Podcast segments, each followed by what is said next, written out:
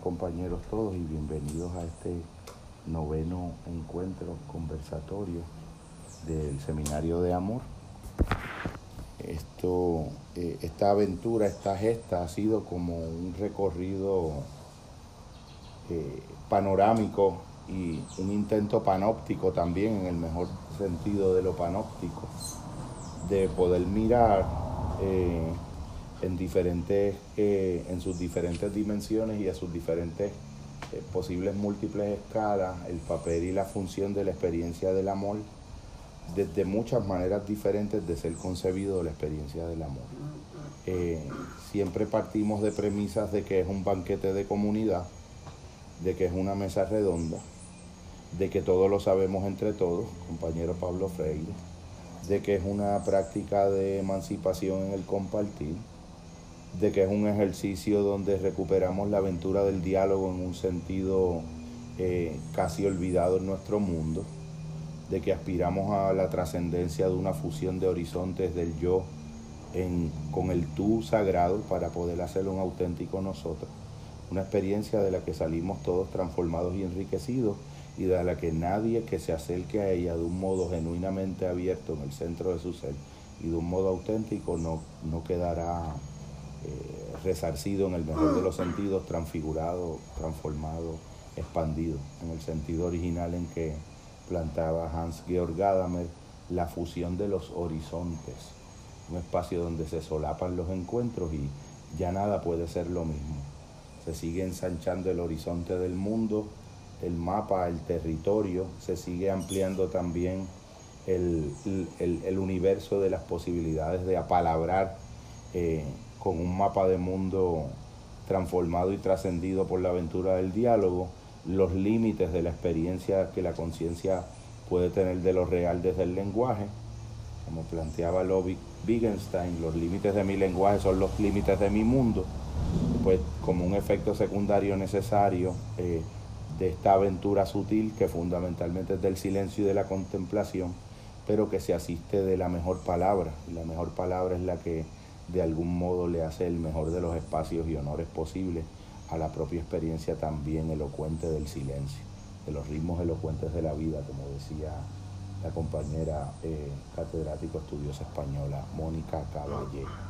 Eh, nos hemos movido en diferentes autores, de verdad que ha sido una experiencia sumamente eh, flexible, de registro amplio, se han integrado eh, nuevas, nuevas voces, nuevos contertulios, interlocutores nuevos, compañero Miguel Dávila, que se ha integrado en los últimos encuentros con unas aportaciones verdaderamente eh, eh, extremadamente importantes, resaltando la figura de Eduardo Galeano y la experiencia de, lo que es la aspiración a la a la integridad, a la congruencia personal como una manera de poder ejercer el, mejor de los intentos de la vida en el amor.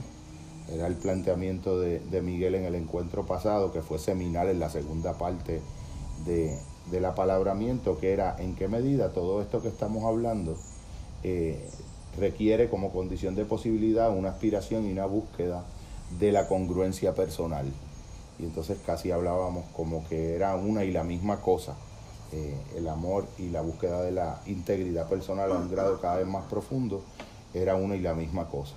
Eh, el tema como prueba de la, de la capacidad fértil de este tipo de espacio para diverger y poder entrar en, en reorientaciones y en cauces temáticos de un modo espontáneo y creativo, eh, el tema después fue girando en torno a la experiencia del entrecruce entre las coordenadas del tiempo y el de la eternidad, de las memorias. El compañero Evelio también hizo unos comentarios y unas narraciones muy elocuentes con la experiencia de, de la remembranza y la reminiscencia cuando logra evocar vívidamente planos de la realidad usando como imagen la antigua nevera de la casa de su abuela en la ciudad de Bayamo, cuyo olor todavía puede sentir aún de la mera mención y el recuerdo de, él.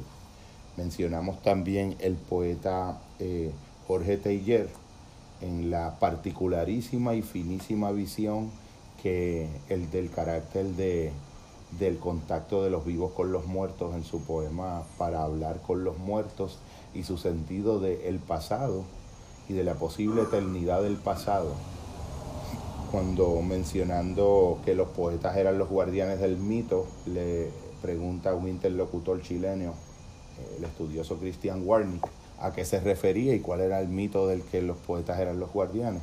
Era el mito de que existía una aldea eterna, una coordenada a la que regresamos siempre utilizando como referencia la geografía del pasado en la memoria, pero que en el fondo es una morada de una no morada, es un lugar de un no lugar, pero que el corazón humano siempre lo, lo representa y lo articula en un estado de retrospección teniendo como referencia la infancia.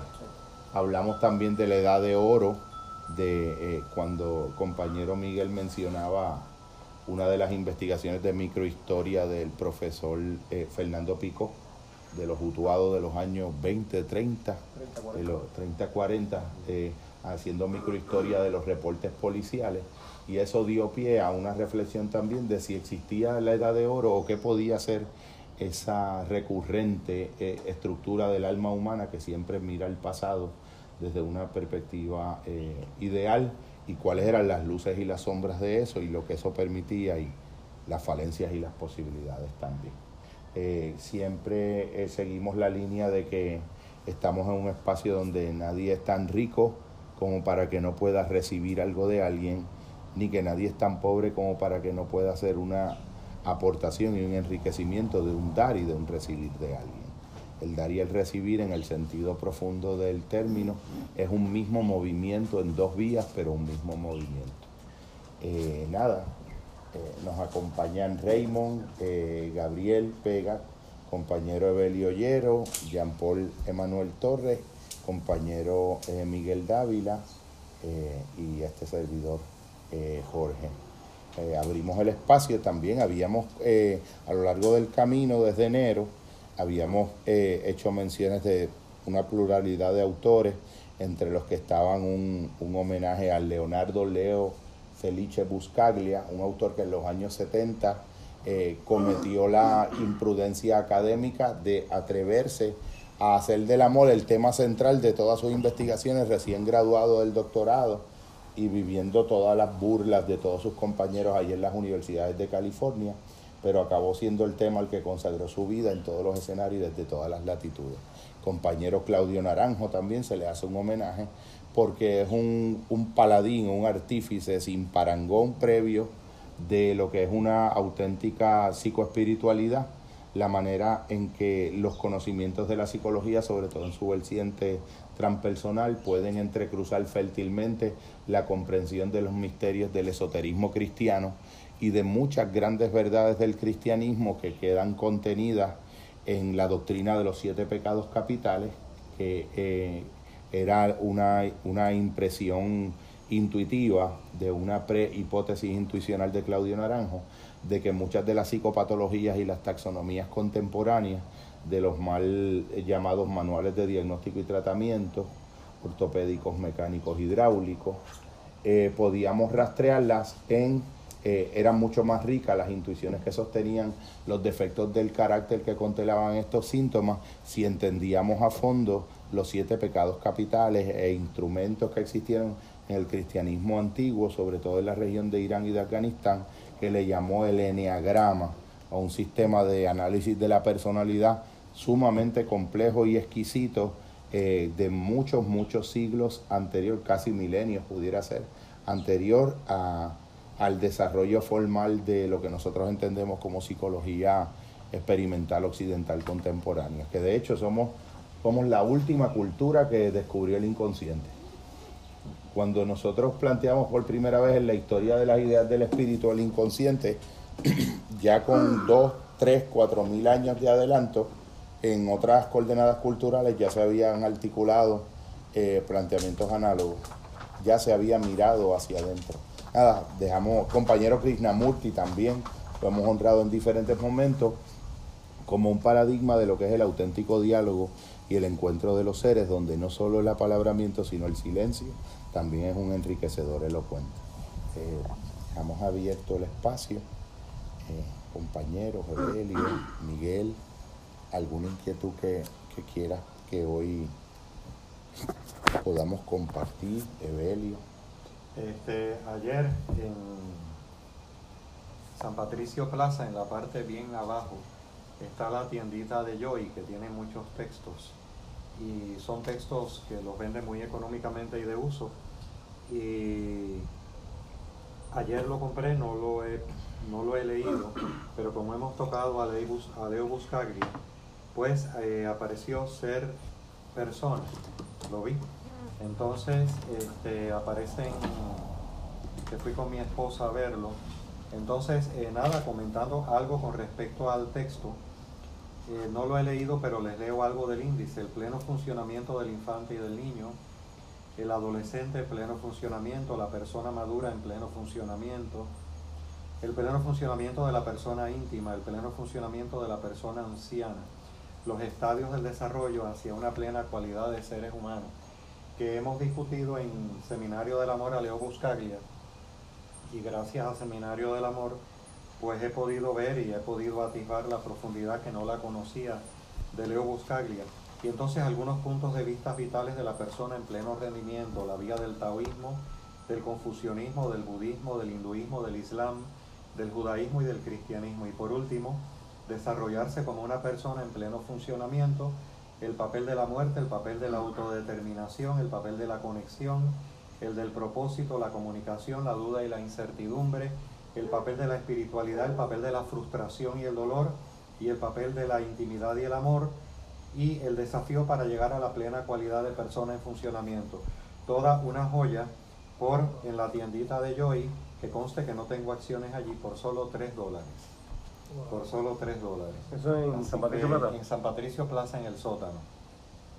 A mí me llama mucho la atención porque ya desde el propio título tiene un elemento altamente eh, sugerente que nos retrotrae a otro autor que hicimos eh, un, uso y fecundo eh, y fértil utilización heurística el, encuentro pasado que era Carl Rogers y lo usamos para, para poder esclarecer la manera en que cuando un ser humano convierte en algo cualitativo su objeto atencional, contemplativo y reflexivo. En el caso de Carl Rogers, un hombre que 40 años estuvo reflexionando cuáles son las relaciones humanas que hacen que la gente cambie. Cuáles son las relaciones humanas que potencian el estado de integridad personal, que es el mejor contexto para facilitar los procesos de transformación, eh, descubriendo de un modo incontrovertible el factor de la aceptación incondicional como una manera, eh, yo, yo diría acá como un observador cultural, como una manera cultural y clínico, como una manera también de poderle modelar a los seres humanos el camino que puedan haber perdido en su propio proceso de aceptación de ellos mismos. Y cómo tal vez uno en ese proceso de uno eh, ver eh, cualidades en el otro, que el otro se desconectó de la experiencia de poderlas ver, si es que alguna vez las vio. Eh, ocurre el milagro de Goethe de, que si tratas a los demás como lo que son, los hace ser más de eso que son, pero si tratas a los demás como si ya fueran lo que podrían ser, los hace ser más eh, lo que deberían ser. La aceptación incondicional de uno mismo y de la otra persona al interior de una relación humana plena, auténtica, como la condición fundamental de un verdadero auténtico cambio. Pues yo creo que Leo Buscaglia fue un... Leo Buscaglia exploró la posibilidad de que abrirse a los grandes, a los grandes espacios de la cultura eh, como un popularizador, como alguien que podía traer ese tema a, a las grandes corrientes de los lugares y los conversatorios comunes, porque hasta hasta en David Letterman en el año 82 tuvo una participación enorme y es un autor que modelaba esta extraña capacidad que no todos los estudiosos tienen de poder llegar a diferentes públicos en diferentes contextos desde las formas de apalabramiento que toman en consideración el otro ser humano en sus luces y en sus sombras y en la coordenada de entendimiento donde se encuentra. Creo que es un segundo Rogers Leo Buscaglia, en un modo mucho más popular y mucho menos eh, de hermenéutica clínica, pero en un sentido eh, maravillosamente práctico y milagrosamente práctico. ¿Qué editorial es eso? Editorial MC de 1985. Allí tienen muchos libros de uso y los precios, 3 dólares, 4, 2, este, muy razonable, sumamente razonable. Cada vez que se habla de hacerse persona, pues ese es parte del título del libro de Rogers, de hacerse persona, y es parte del subtítulo de este libro de Leo Buscaglia, vuelve a resaltar el tema. En Eric Fromm también está mencionado de otra manera, cuando dice que la tragedia del ser humano es que muchas veces muere antes de haber nacido. Eh, quiere decir el planteamiento bíblico de que eh, hay que volver a nacer de nuevo. Y entonces el, literalismo de la gente de la época le pregunta a Jesús en un sentido irónico o de desconcierto, ¿quiere decir acaso eso que tengo que regresar al vientre de mi madre? Porque eh, la tendencia humana a leer literalistamente y de modo concreto las cosas y era un renacimiento en el espíritu. Pero ya eso tenía una resonancia que de algún modo la hemos trabajado, el compañero eh, Evelio eh, ha hecho unas alocuciones aquí valiosísimas al respecto de que muchas tradiciones de, del cristianismo eh, para el cual la oración y la práctica contemplativa y la exégesis bíblica era el centro de, consagrado de la vida, existía una intuición fundamental de que el alma era algo que había que hacerla, que el alma no era un elemento que le era dado a la naturaleza humana y lo que le era dado era la, la condición potencial de que le fuera le fuera capaz que, de construir un alma al interior de ella misma. Entonces, ahí cabría decir, pues, para ser una persona, este, eso implica, pues, cuán relacionado está poder asumir una, una, como que una dimensión transpersonal de la vida, ¿verdad? Con, ese, con eso de convertirse plenamente en una persona. Y a eso me refiero, es como asumir una causa que, que te que descentralice tus prioridades e intereses solo de tu propio bienestar y puedas reconocer ese campo compartido que tienes con el resto de las personas, porque a mi juicio, y muchas razones por las cuales los cristianos convencionales nunca realmente nacen de nuevo, porque lo que hacen de Jesús no es un ideal ni un modelo a seguir, es más bien un tipo de amigo imaginario que está ahí para consolarte cuando las cosas no salen a tu forma. Fue la última conversación que tuve con una ¿verdad? amiga cristiana de este tipo que no, después de ahí pues la amistad no, dio para más nada, porque lo que yo sentía en, siempre cuando hablaba de Jesús era eso, como era una figura de consolación y como en muchas de, las situaciones en donde ella tenía que asumir responsabilidad, es como que no, no lo hacía y buscaba justificarlo de una forma o la otra. Entonces, y siento que eso pasa mucho y donde único yo, yo veo que que Jesús como que se ve como sus ideales, por ejemplo en la teología de la liberación, yo fui a una conferencia, ¿verdad?, que se estaba celebrando como un compendio de la teología de la liberación y algo que a mí me fascinó de, que, estaba dando la, conferencia, que lamentablemente no me acuerdo su nombre, es que como que ser, ser cristiano, ¿verdad?, ser un seguidor de Jesús también implica asumir una posición política, porque tú primero tienes una, una experiencia mística que te acerca al otro, y en base a la, renovación de tu mente, que es ese acercamiento al otro, entonces tú asumes una posición política como tu compromiso, ¿verdad? aliviar ese sufrimiento y esa injusticia que afecta al otro. Y tú realmente ves que en, que en esta cristianidad, pseudo-cristianidad, por decirlo de una forma, pues eso nunca pasa. Como que la gente se adhiere más a seguir unos dogmas y unos criterios para garantizar pues su estadía en el cielo. Pero en cuanto a lo que es el sufrimiento de las demás personas, pues son realmente bien pocos quienes genuinamente como que sienten un compromiso con eso. Yo pienso que, el, que la apelón.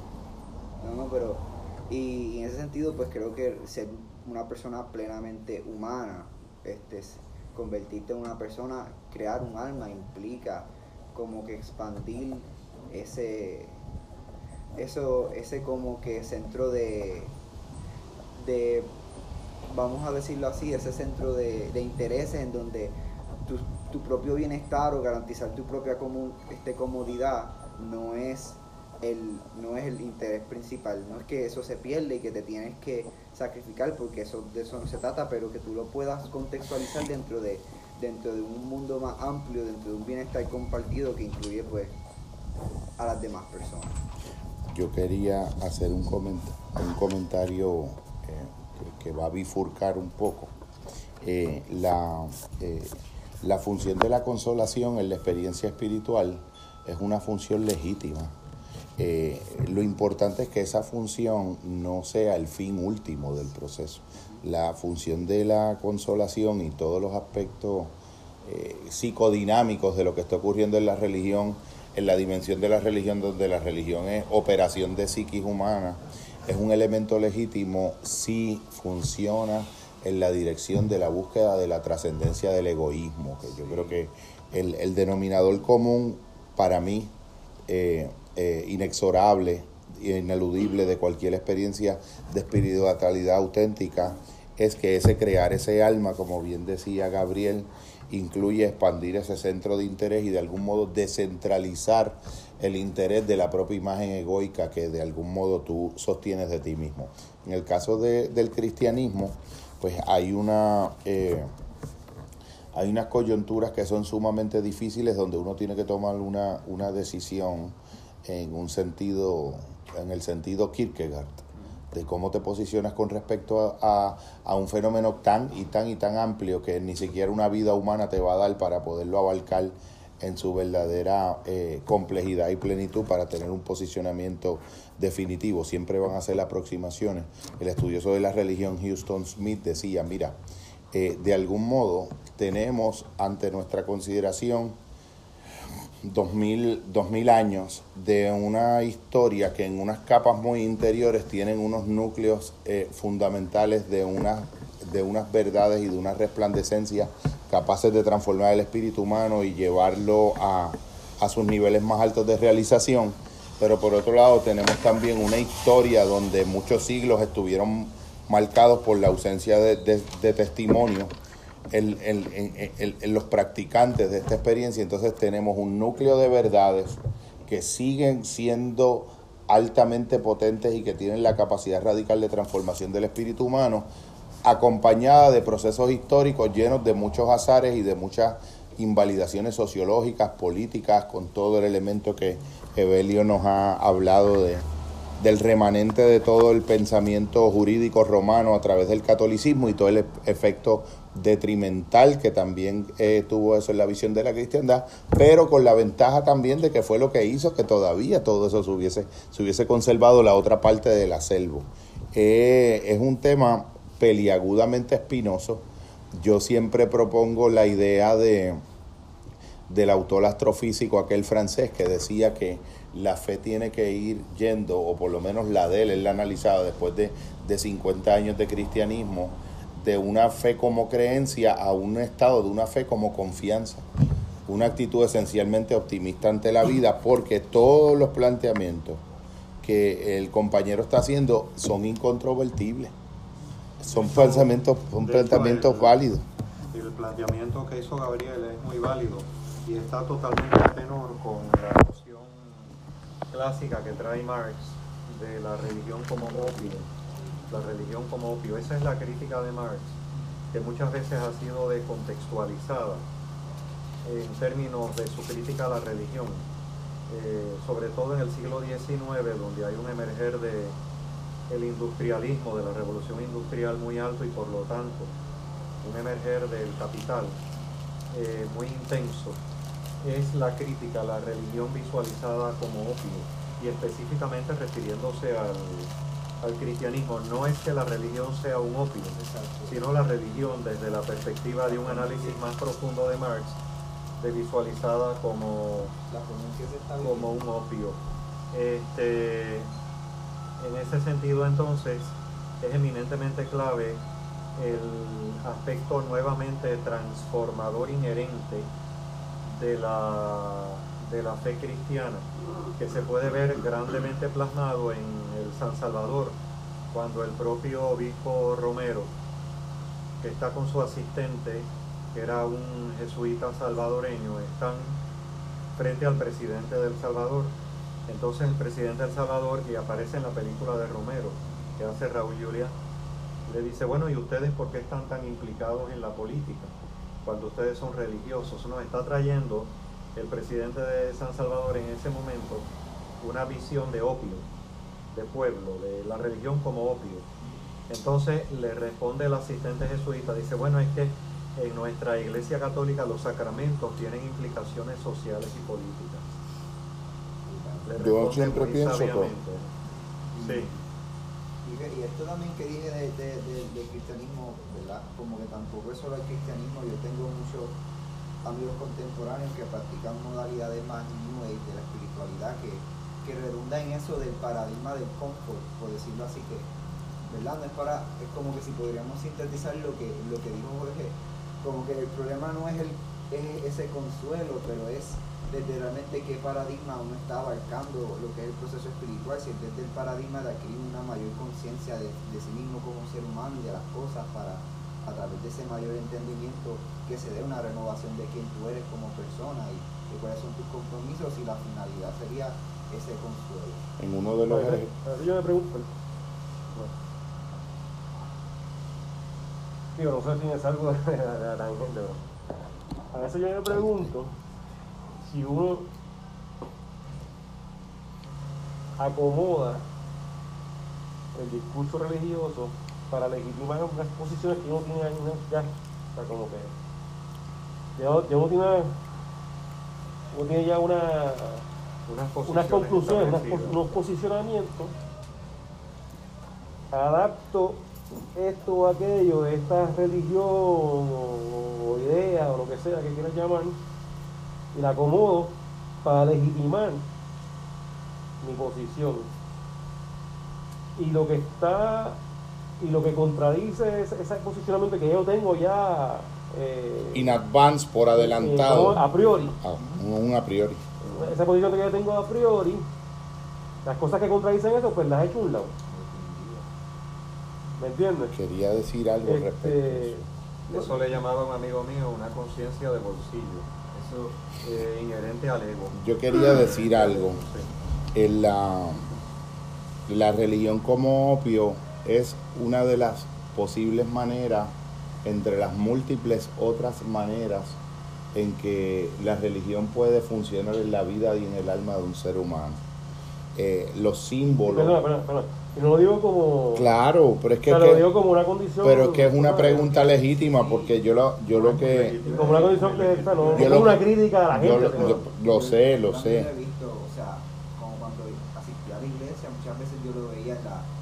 ¿Verdad? En la, en la reuniones que muchas veces los pastores hacían, este, que no. que era más bien una acomodación de, de su opinión. Este, hay un tema concreto que yo puedo, por ejemplo, traer como cuando uno habla sobre el aborto, que se tiende a ser un tema este, sumamente controversial por, varias razones, y ellos dicen, y mucha gente, ¿verdad?, en base a, utiliza el cristianismo o una fe en particular para juzgar eso. yo digo, ok, pero está bien juzgarlo, pero entonces dicen, ah, ¿por qué no los adoptan? ¿Por qué no hacen esto? ¿Por qué no hacen lo otro? Pero entonces en el, carácter personal de esas personas, a ellos no les importa realmente lo que le pase a esos que, no saben la, realidad de esas personas que están en, esos programas de adopción, tampoco han considerado adoptar. Entonces es un juicio basado en una postura religiosa, por decirlo así, pero realmente que hay, porque carece de, cualquier tipo de empatía hacia ese sufrimiento en particular que afecta a las personas que están implicadas en todo ese proceso. Pues yo creo que es difícil también para la persona, pues en, en, ese, no sé si me va a confundir, pero en ese proceso de ese acercamiento a esta idea o religión o como queramos llamar, de nuevo volvemos a la congruencia del ser, ¿no? Este, yo creo que es, bien difícil para personas entrar así como de lleno, o sea, sí, ¿no? Y entrar de lleno, este, completo a, esa experiencia, ¿me entiendes? Porque tienes un montón de cosas ahí en la cabeza, yo, yo, creo que hay un, quiero decir varias cosas. Eh, cuando, por ejemplo, ¿cómo?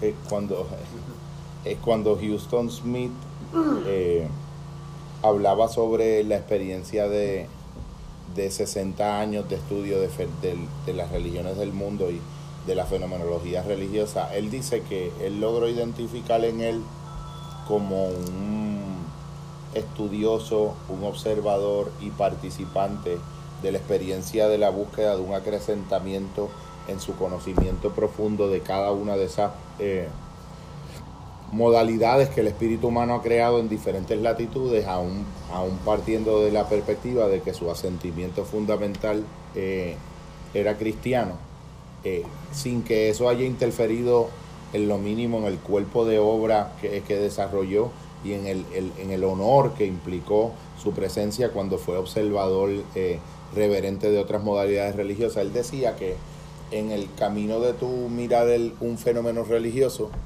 mirar un fenómeno religioso es mirar un fenómeno muy particular, esencial de la condición humana per se. Él entendía que había, siempre todo comenzaba como un estudio eh, de, de ellos, de, de ello, de un ello, como de un yo a un ello, ello, lo musulmán, lo musulmán. Que después el tiempo iba pasando y a medida que tú ibas expandiendo esa interioridad, ya no era un ellos, sino un ellos. Ya iba ganando ese acercamiento, un, un, elemento preliminar de reconocimiento de la presencia de, la, de, de persona en ese otro, de eso que tú estabas estudiando. Después de que pasabas de ese elemento de ellos, ibas llegando al elemento de ustedes. Ya era un ellos que tenía un elemento de una intimidad y de una cercanía diferente. Después en el acercamiento a esa mirada iba siendo una mirada de un nosotros, porque tú te ibas sintiendo cada vez más participante en el propio fenómeno que tú originalmente pretendías analizar, observar, eh, juzgar, eh, plantear después de que se iba dando ese, ese, ese nosotros, iba deviniendo en una experiencia de un yo que ya no podía ser el mismo nunca más. Y un tú que si se había abierto de esa misma manera, iba a quedar transformado. Eso tiene resonancias de lo que yo digo de Hans-Georg Gadamer, eso tiene resonancias de unas reflexiones que, que yo hice en audio, que las reescribí, se las voy a regalar hoy, de las antisabidurías de, de, Martin Buber, que estuvo muy bien leído por, por Houston Smith, Martin Buber, y que fue un autor que en ese pequeño libro, I Do, a mí me impactó tremendamente y está implícito en muchas de las reflexiones que hago. Eh, ese elemento nos da que existen unas maneras eh, diferentes de tocar el tema, y yo creo que la, la espiritualidad de un Ramana Maharshi, que siempre tenía ese elemento de que cuando él le hacían preguntas metafísicas, sociológicas, discursivas, él, él, él te regresaba a la contestación de esa pregunta a través de una contrapregunta, que era quién era el yo que en ese momento estaba en el sujeto que te estaba haciendo esa pregunta en ese momento, o estaba diciendo eso. ¿Quién es el yo que está preguntando que los cristianos tienen una función de consolación? ¿Entiendes? O sea, es como que te, te regresa a, a, decir, aquí hay un peligro de que nosotros de algún modo en nuestros procesos discursivos eh, miremos los fenómenos como en una tercera persona. Entonces te lo regresa a una interiorización porque hay un nivel de interiorización en donde esto puede ser función de transformación yo ponía un símbolo, puede ser una función de transformación, pero ese mismo símbolo puede ser una función de autoridad, de obediencia, de poder, de dominio. El mismo símbolo. Un sistema de creencia puede ser un opio, la religión como opio, el dinero como opio, el éxito como opio, las ideologías sociales como opio. Es, eh, yo creo que hay un elemento, si uno va a hacer como una mirada transpersonal de esto, ver cómo aspectos estructurales de la conciencia humana, cuando están a un cierto nivel de, no desarrollo, deforman, deforman eh, los espacios de los que participan, porque de algún modo yo creo que hay como una expectativa que la creencia sea la que me cambie, que me cambie eh, la idea, que me cambie mi propio poder de conceptualización del fenómeno. Y entonces esa, ese regreso a la interiorización de la primera persona, yo creo que es incluso donde la razón puede tener sus mejores funciones, porque, eh, y esto ya es una, una opinión muy particular, y yo creo que Belio tú la compartes y puedes hablar sobre el elemento de cómo el NUS se deteriora en una racionalidad racionalizante, racionalizadora, instrumental.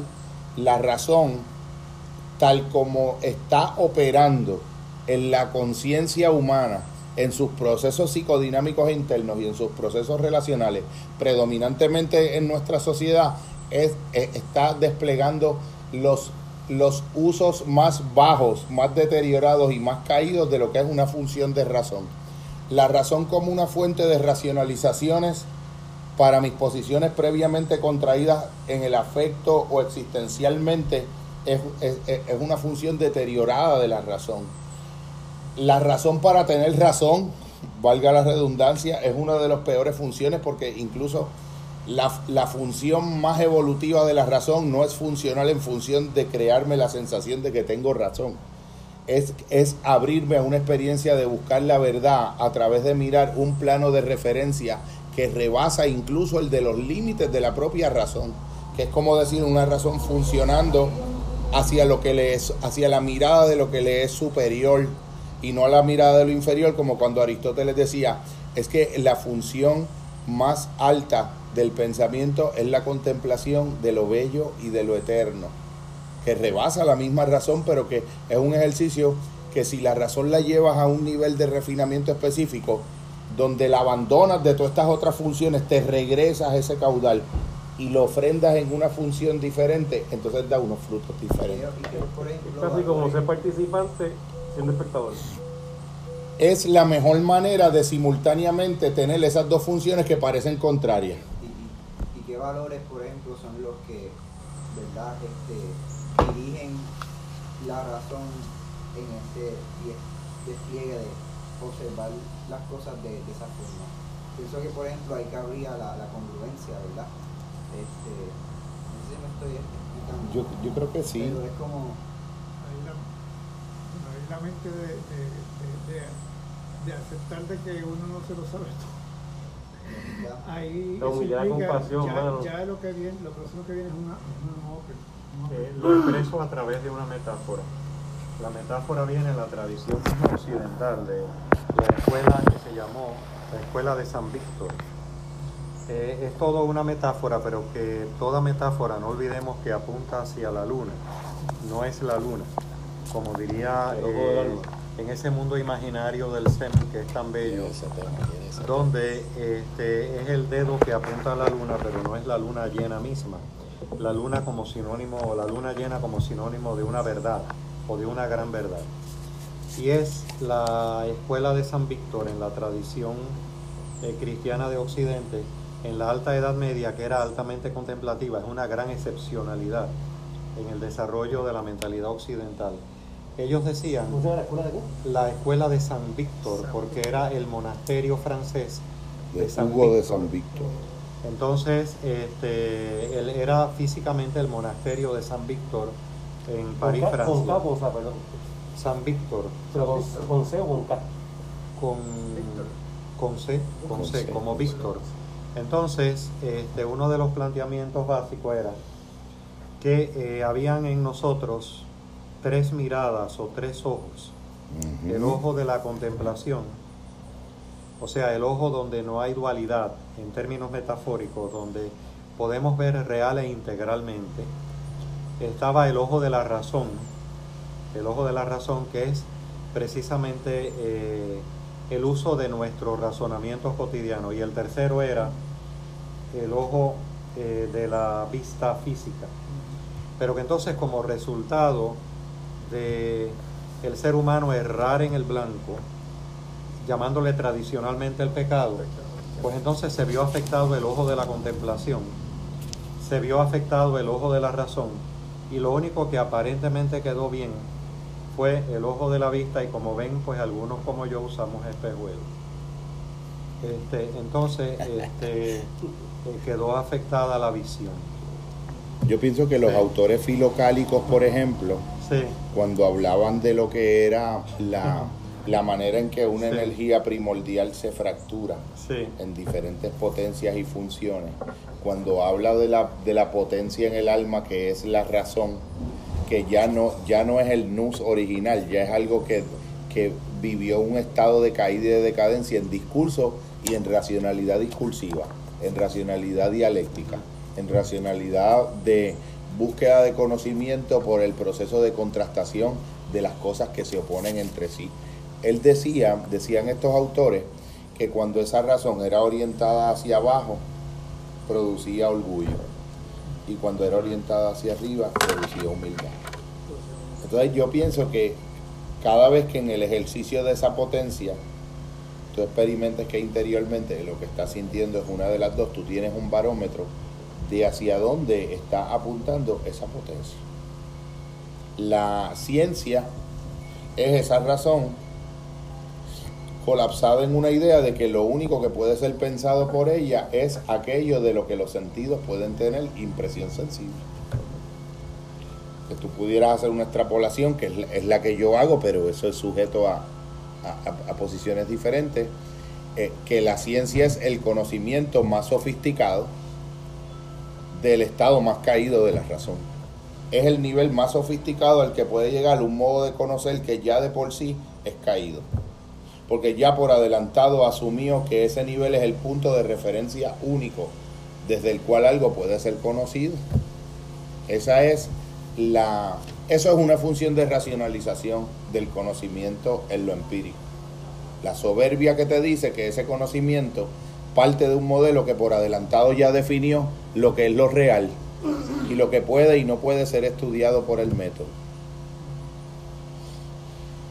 Ahí tenemos una, una situación bien difícil. De hecho, quiero volver, que te lo quiero enviar.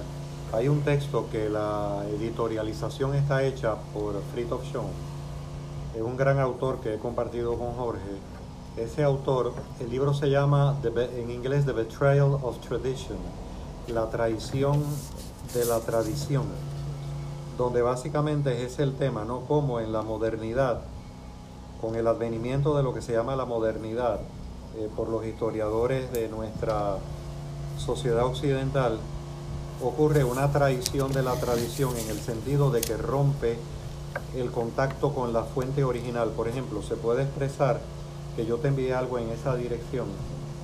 En la tradición, la modernidad impactó incluso el mundo islámico. Eh, los estudiosos del Islam le llaman cómo la modernidad en Occidente impactó el mundo islámico. Eh, salafí wahabí. Esa tradición salafí wahabí, con H intermedia al wahabí, fue escindir al Islam de sus planteamientos originales contemplativos anclados en los sufíes, donde entonces la fuente de la contemplación se pierde y se desarrolla en la modernidad un Islam altamente anclado en la modernidad, donde la, la tradición islámica, o lo que se denomina la Sharia, el sentido de la comunidad, se rompe, se cinde de esa fuente original de contemplación y de mística que tiene el Islam, como la, la vivencia de la unidad, que es la prédica de Mahoma. Y entonces ese elemento seculariza en la modernidad al Islam este, y la, la afecta grandemente. Por ejemplo, el triunfo de Mustafa Kemal en, en Turquía occidentalizó Turquía y entonces no podían utilizar ni el fez ni podían utilizar determinados símbolos externos que tenían una reminiscencia de contemplación interna en el Islam. Yo quería preguntarte, movimiento- Belio. Es un, es un movimiento salafí. El movimiento salafí wahabí Es un movimiento. eh, fue un movimiento en la modernidad del Islam, dentro del mismo Islam. Como un Eh, iluminismo, como un, un fue, iluminismo fue un iluminismo eh, del Islam, una modernización del Islam que separó la visión contemplativa de sus orígenes místicos y sufíes del Islam.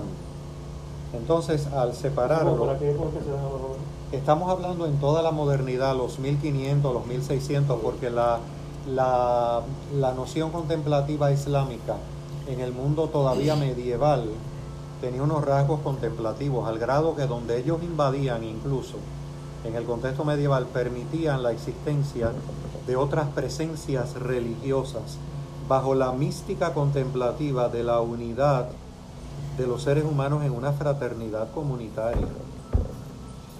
El elemento en la modernidad de la tradición salafí wahhabí se puede ver, por ejemplo, en la modernidad con un Mustafa Kemal, lo más reciente en el siglo XX en Turquía, donde hasta incluso prohibieron la danza de los derviches en la plena Turquía, eh, danzantes. Pero, o sea, en otras palabras, el propio sufismo, que es la tradición contemplativa del Islam, eh, es la médula del Islam, se escinde del Islam hacia un Islam legalista. Ese es el problema interno y a eso le añadimos la islamofobia occidental y ya tienes el, tienes el, café completo. Siempre que ocurre un fenómeno de, de, una tendencia a la secularización en un imaginario cultural o un mundo cultural, esa polarización, una de las partes tiende a, fundamentalizarse, a retrotraerse en una fundamentalización de sus propios posicionamientos y la otra a una profanación o una banalización del acervo del linaje de la tradición. Pero mira que son dos posiciones que exacto. no dejan espacio para los otros entendimientos que no son ninguna de las anteriores.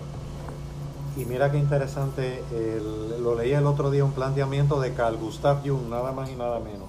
Decía, todo fundamentalismo religioso, venga de donde venga, Carl Gustav Jung, es, encierra en el fondo una profunda duda del inconsciente de quienes lo emiten. Wow, una profunda duda. A mí me gusta. Carl Gustav Jung. Carl Gustav Jung. Me gustaría, eso es un, un tremendo planteamiento, es como si fuera un un mecanismo compensatorio. La exacerbación del, del, de la fe como creencia conceptual, como compensación de una insuficiencia de práctica interior contemplativa y de certeza interior. Evelio, tú puedes comentar para los compañeros y para también para la, el, registro para la posteridad cómo esto se refleja también en, en, las tradiciones del cristianismo, en las dos maneras de entender lo que era el rol de un teólogo en el mundo más romano versus en el mundo ortodoxo eh, del misticismo contemplativo griego? En esencia, es básicamente que en el desarrollo de la tradición cristiana, en sus orígenes, el cristianismo tiene un profundo sentido contemplativo. Y sobre todo, el cristianismo es eminentemente oriental, nace en Israel. Hay un, hay un elemento profundamente oriental eh, inherente a la cultura mediterránea. Pero entonces cuando se occidentaliza el cristianismo, se occidentaliza el cristianismo, pues entonces hay una escisión, porque por ejemplo está, eh, Occidente tiene eh, otras dos grandes influencias además del cristianismo, la cultura griega, la filosofía griega, pero sobre todo la noción del derecho romano. Entonces, hay tres grandes denominaciones cristianas, la oriental, que es la ortodoxa, la reforma, eh, que acontece con el hito de Martín Lutero dentro del contexto del catolicismo y propiamente el catolicismo, pero anteriormente a la reforma el catolicismo se cinde de Oriente. Oriente y Occidente se cinden con la caída de Constantinopla, el año 1054. Entonces lo que tenemos es una versión altamente este, legalizante del cristianismo en Occidente, donde la tradición contemplativa ha estado presente, la tradición mística, pero en un grado secundario comparado con esa preeminencia eh, de carácter legalista, donde el Estado estaba en estrecha unión, el poder político al poder religioso.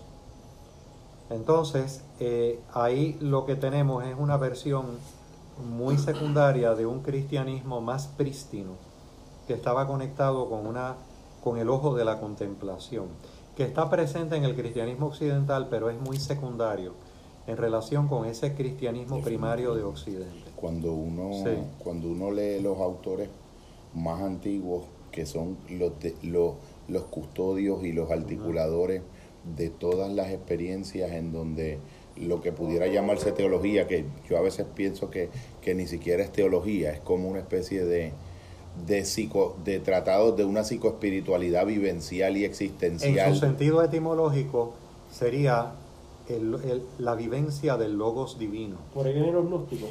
El, ahí es un poco diferente. Ahí es un poco diferente. Es un poco diferente y yo, yo, pienso yo Sí. que la diferencia fundamental haciendo una pero síntesis de la síntesis a la potencia. Yo creo que eh, tú eres un gnóstico, independientemente de lo que, de cómo tú articules tu creencia, tú tienes una actitud gnóstica en tu alma cuando tú eh, llegas a sentir que tú eres la fuente predominante fundamental del quehacer de la construcción de tu propia salvación.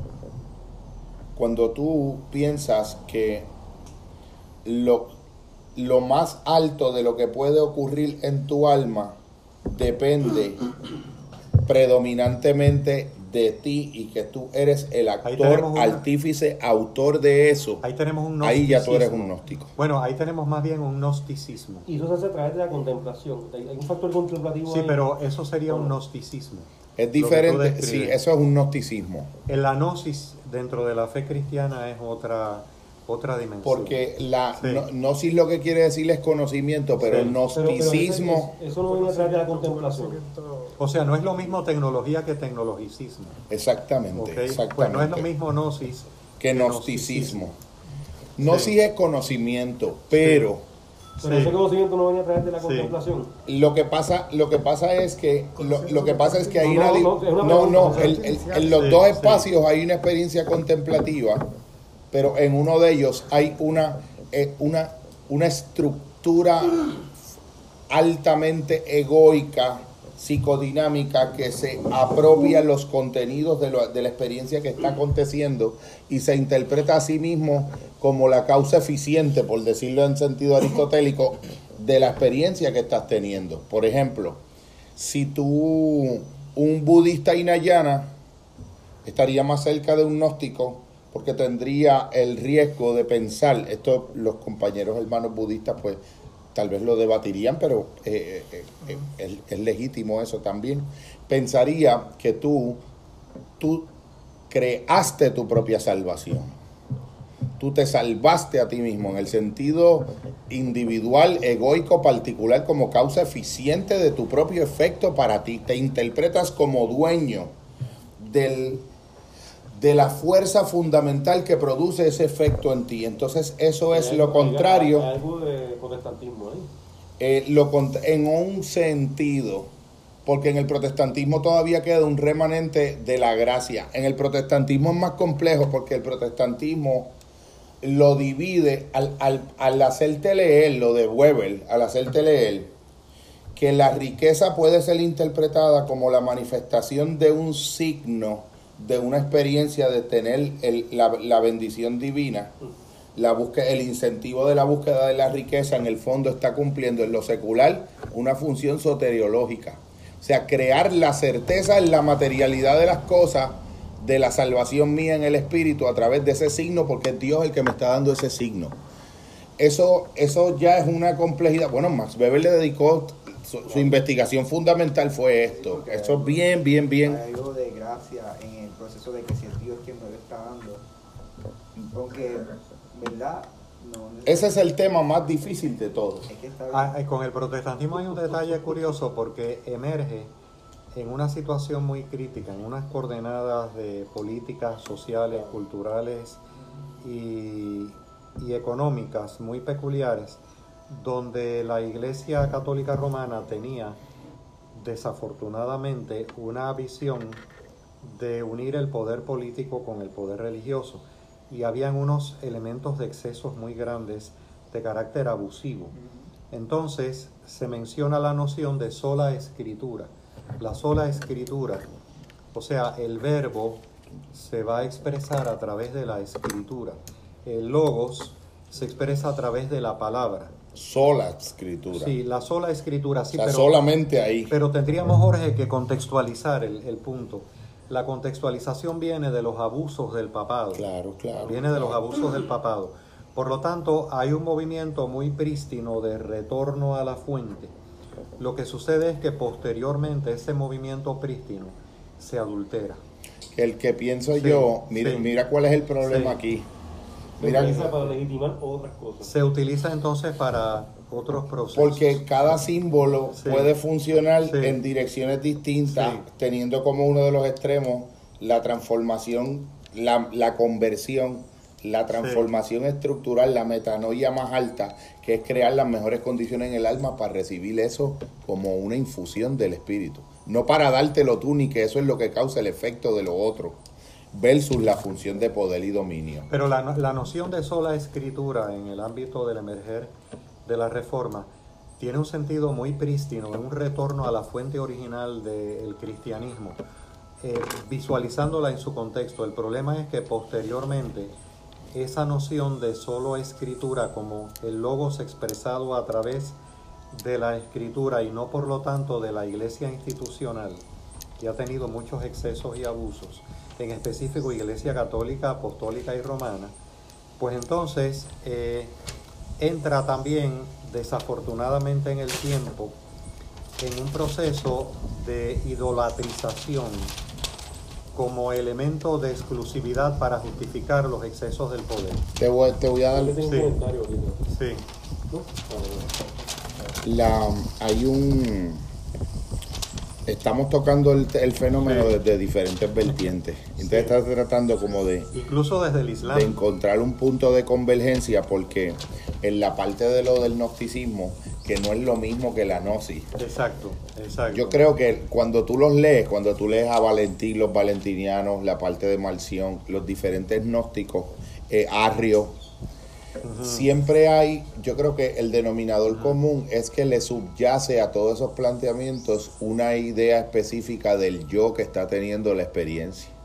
Y en esa idea, el yo eh, se apropia el protagonismo de la experiencia del efecto espiritual que en su práctica interior él está de desencadenando. Hay un elemento sutil ahí de eso que no se quita. Esa línea, yo creo que es esa línea. Hay una curvatura sobre sí. Hay una Hay una curvatura, hay una filautia que le llamaban exacto, los sí. autores antiguos, son los Sí. primeros que estudiaron el egoísmo. Esa línea que él men- no sé, no sé si, Sí. si- si comprendo, pero esa línea es bien finita. O sea, hasta donde estoy siendo sincero en ese proceso. ¿Entiendes lo que digo? O sea, no sé- Claro. Pero O sea, ¿cómo, cómo, cómo yo puedo garantizar esa sinceridad? ¿Quién puede garantizar esa sinceridad? En, en los gnósticos, en los gnósticos, por ejemplo, para dar un nombre y apellido que no se circunscribe única y exclusivamente a ello, porque también lo tenían los, los musulmanes en su sentido prístino contemplativo y lo tienen todavía determinados grupos, no son todos. El elemento de que hay una verificación a partir del ojo de la contemplación de observar si yo estoy siendo egoísta o no en función de unos métodos particulares. Eh, hablando de método como camino a seguir, no exclusivamente en el sentido de científico algoritmo ni ecuación de algo. ecuación, sino más bien método en su sentido original de camino a seguir para cerciorarme si yo estoy curvado sobre mí mismo o si estoy verdaderamente con una actitud receptiva y expansiva Sí. a Dios o a la verdad o a la realidad, al como quieran llamarle. Pienso sí. que una buena forma de verlo es como que si esas experiencias te, te hacen como implicarte más en la vida de los demás, en un sentido de que siente, lo sien- sientes el bienestar de los demás y como que más relevante en tu proceso, si sientes que eso te lleva a conectar más, ¿verdad? Con el, con el padecimiento y con el sufrimiento de los demás, pues yo diría que tú podrías, y tendrías que ser bien auténtico, o sea, es que es bien, es bien difícil no, no engañarse, pero si eso es algo auténtico que se da, que cada vez más tú sientes una mayor, un mayor grado de realización cuando en vez de simplemente adquirir una meta o algo para ti, eres capaz de implicarte más y sentir más realización viendo a los demás como que realizándose, yo creo que ahí sí se puede dar un grado, tú puedes decir pues que se está dando como un despliegue auténtico de lo que sería la espiritualidad. Por ejemplo, la, ellos tienen la imagen en la antigüedad, Miguel, está la imagen de la escalera. La escalera viene de escalas y viene de peldaños en una progresión específica. Si uno, por ejemplo, lee un libro la escalera espiritual de San Juan Escalera, San Juan Clímax. San Juan de la Escalera. Sí. Tiene 30 capítulos donde cada capítulo es un escalón. Pero tú vas viendo en la propia redacción del trabajo que cada hay algo epigenético. Cada escalón presupone que hayas caminado bien el escalón anterior. Y cuando tú lo vas leyendo, hay un método. Pero no solamente hay un método porque te está, te estás describiendo los estados, te estás describiendo el camino que te conduce hacia ellos y te está describiendo los modos de verificar los posibles desvíos que te pueden dar en cada escalón. O sea, las diferentes maneras en que te puedes resbalar en cada escalón, hasta en el escalón 29 y el 30 también. Porque siempre se puede volver a perder. Y sobre todo perder más, mientras más arriba sea el escalón, también más es la caída. Y, y no solo en la tradición, en nuestra tradición cristiana, por ejemplo, en la tradición musulmana, pertenece a la enseñanza más prístina de Mahoma, la noción de los nafs, porque ya, ya sobre esto se está hablando, los N, NAF, NFS. ¿Lo que son? Los nafs son como estados de conciencia o estructuras de la conciencia, donde yo puedo atisbar a través de sus características dónde me encuentro. Es como una cartografía, como un mapa. O sea, que siempre el principio de reestudiarte a ti mismo, como decía, este, Sí, hay un conócete a Sí. ti mismo, pero Sí. es diferente. no, pero de, Sí. de que de que la vida, tú una vida sin revaluarse. Ah, bueno, por su- hasta el final, hasta el, mo- hasta el último momento, pero con un elemento sobreañadido, Sí, que hay una práctica comunitaria. exactamente. Yo, Exactamente. yo, yo, de algún modo, me reviso contigo. Yo tú creo te- que el Zen, el Zen diría que no, no habría nada, en- en- pero hablando de llevándolo al extremo. Claro, El Zen Sí. diría que no hay nada que subir y no hay nada que bajar. Claro, pero para, para la certeza de que no hay nada que subir o no hay nada que bajar, se requiere la comunidad del Sangha. por supuesto, La por supuesto. Está, está como elemento previo a llegar a ese estado. Porque Eh, también es una tradición exacto, en sí. donde si el maestro Sí. le pregunta al discípulo de la escalera y el discípulo le, dije, le dijera, no hay nada que subir, no hay nada que bajar, y el maestro le dé el báculo, le dé el asentimiento, entendiste el koan. Pero si tú estás es- escuchando la pregunta que el maestro le hizo a Raymond, que Belio le hizo a Raymond, y Sí. Raymond se la contestó, y el maestro la leyó satisfactoria y le reconoció, y tú como escuchaste, memorizaste la respuesta y se la das tal cual, a ti te da una bofetada. Esos relatos están, ¿entiendes el punto? sí, sí. Porque, porque, porque el maestro, porque la autenticidad está en ese caso, en los maestros zen, en que tú no puedas, en que no es auténtico que tú codifiques una respuesta por adelantado en ese encuentro del adentro mío con el tuyo cuando te estoy haciendo la pregunta. Es que de hecho hay un Yo no, texto, estoy, yo no estoy totalmente de acuerdo con esa postura zen. O yo en eso soy más taoísta. Yo creo que la razón. eh, eh, eh, yo soy más, más holístico. O sea, tanto la experiencia del vacío de la que hablan, como la experiencia de, de un, de un trabajo de la razón, ambas cosas nos pueden llevar a. a Lo que pasa es que yo, yo pienso, Raymond, que es al mismo creo que. Aunque, que aunque, ¿verdad? al mismo Al mismo océano, Ah. creo que. Yo creo Sí, que eh, importante es. Eh, ha- hay un, pero hay un detalle, fíjate. Eh, hay un hay un este sufí musulmán que se llamó Akin Sanai.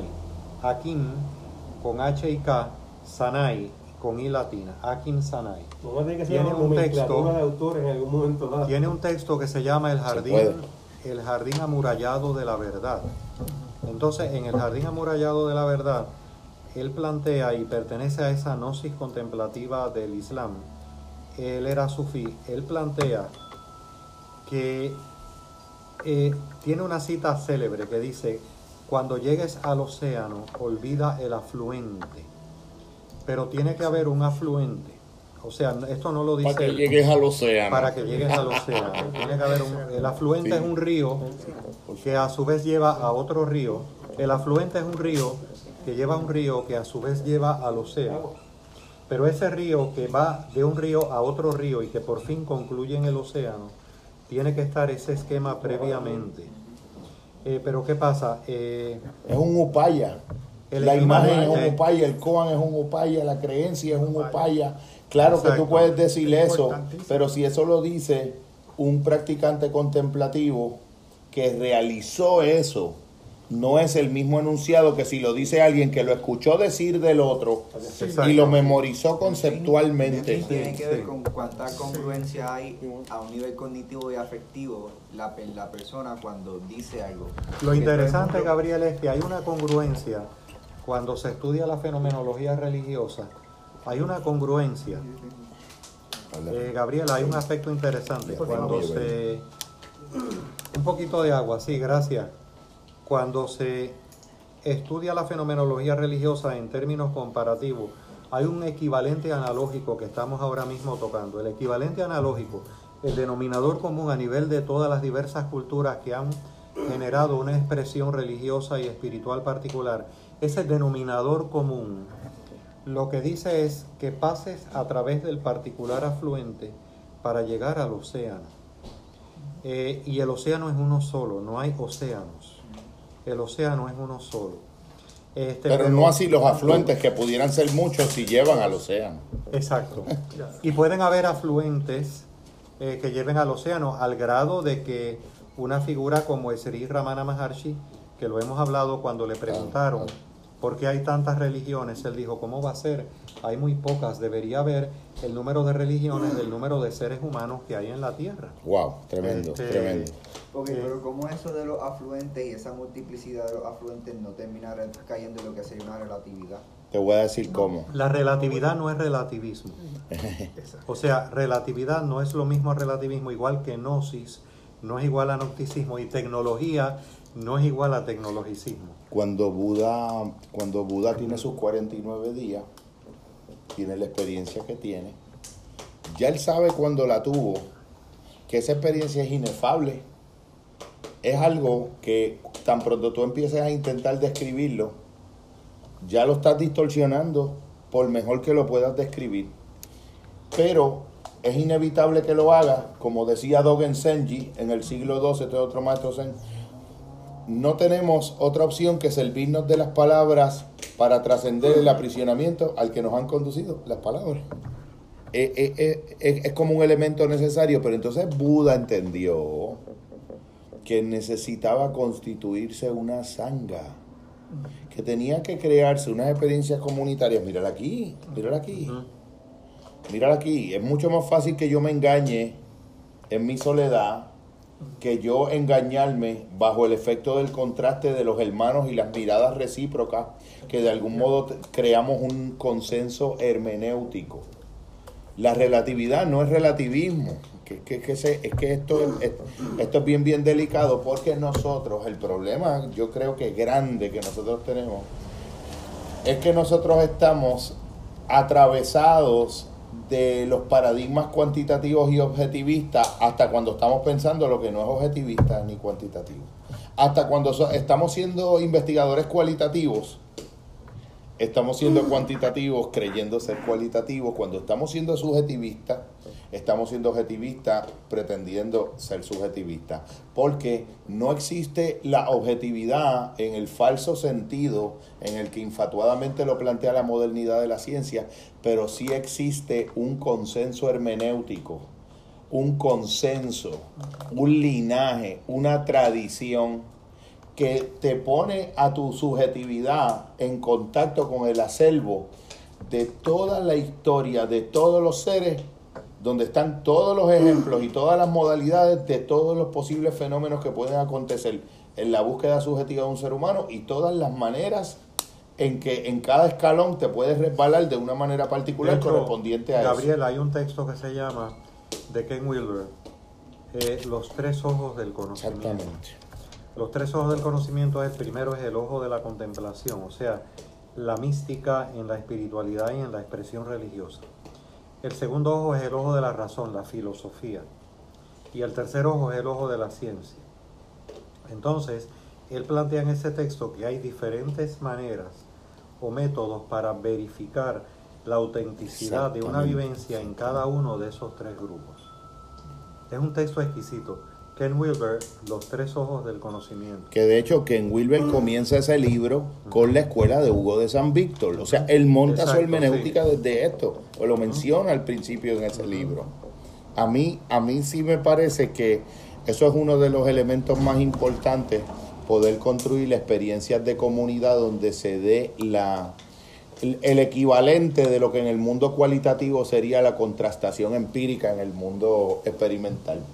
Y es la mirada del otro, la experiencia del otro, la longitudinalidad consistente de un proceso de transformación, el nivel de compromiso y sobre todo también el reconocimiento de la fragilidad, de que todo lo que se ha ganado en el mundo de Sansara también se puede perder, aún en Nirvana mismo. Ningún estado, ningún estado es tan alto dentro de los niveles de la ilusión que no pudiera ser revertido Por una mala decisión, por un mal momento, por una mala, porque no son de carácter irreversible, son, son completamente falibles. Pero entonces, ¿qué decía Buda? Lo que, lo que a mí me pasó no puede garantizar que te pase a ti, pero yo te comparto una enseñanza y la vivimos en comunidad. Y cuando yo no esté, yo soy lo menos importante porque ya está ahí lo que fue. Silicon Valley es una sangre. ¿Cómo?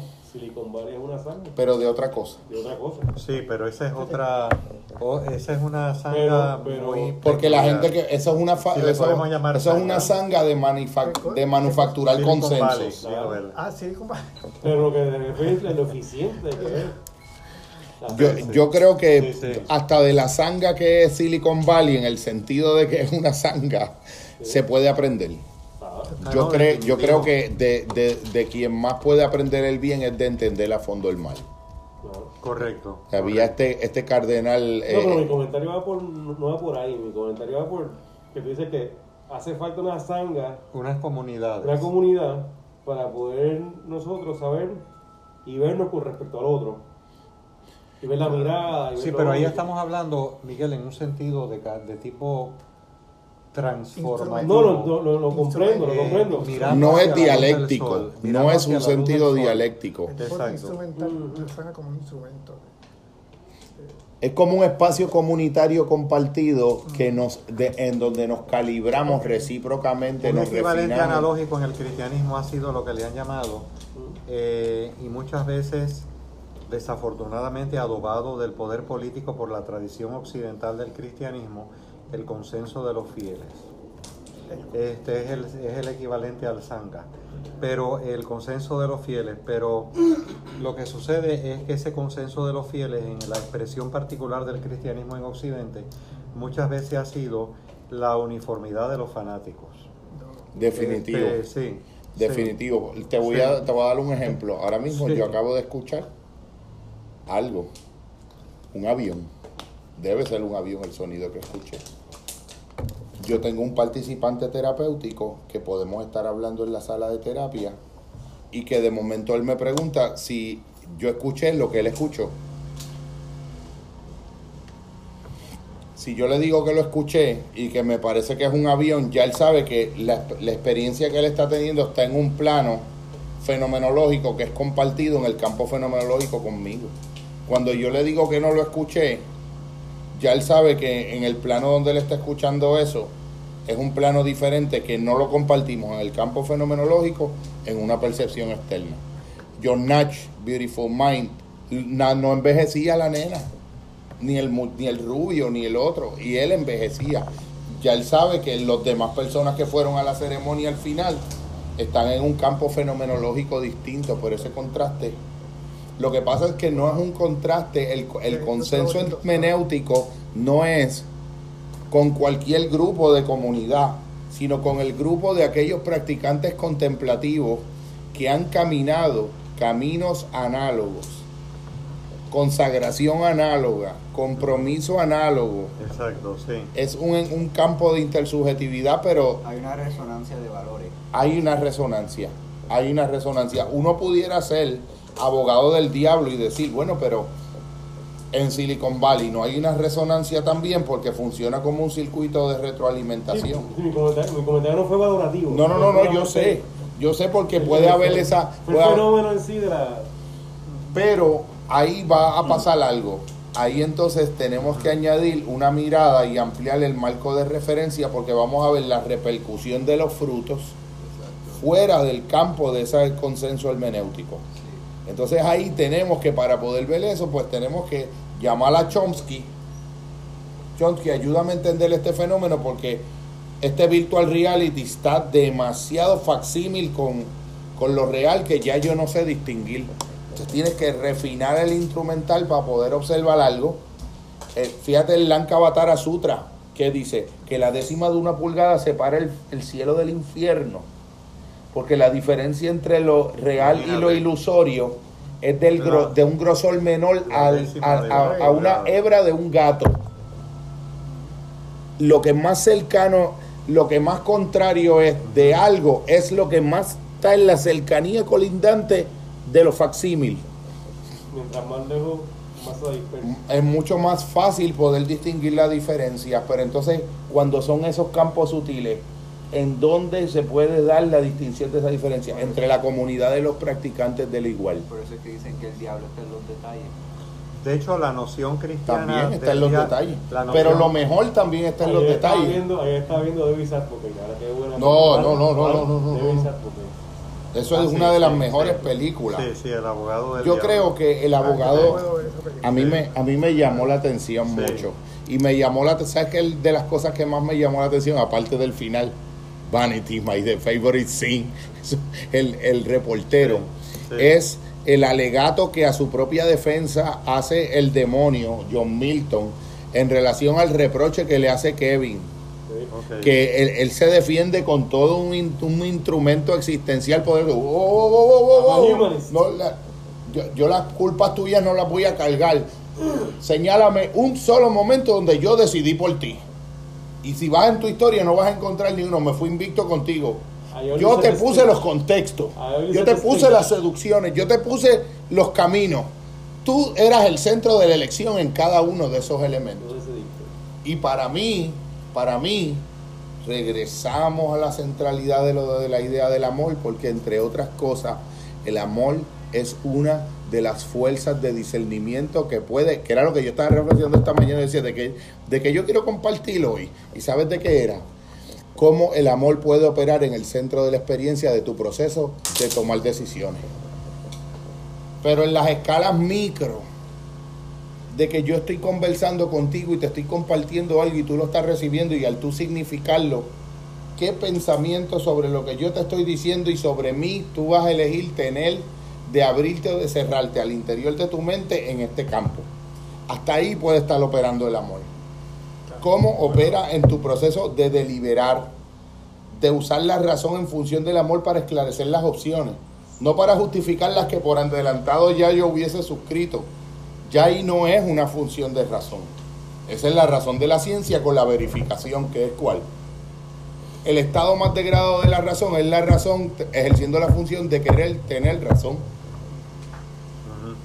Fíjate que en la filosofía, por eso es que es tan importante y tan imprescindible la tradición de la filosofía, la verdadera auténtica filosofía no es un ejercicio para llegar de un modo definitivo a un planteamiento incontrovertible definitivo. Es una aventura siempre abierta de seguirnos aproximando a las cosas y de siempre mantener abierto la posibilidad de volverlo a mirar de otro modo.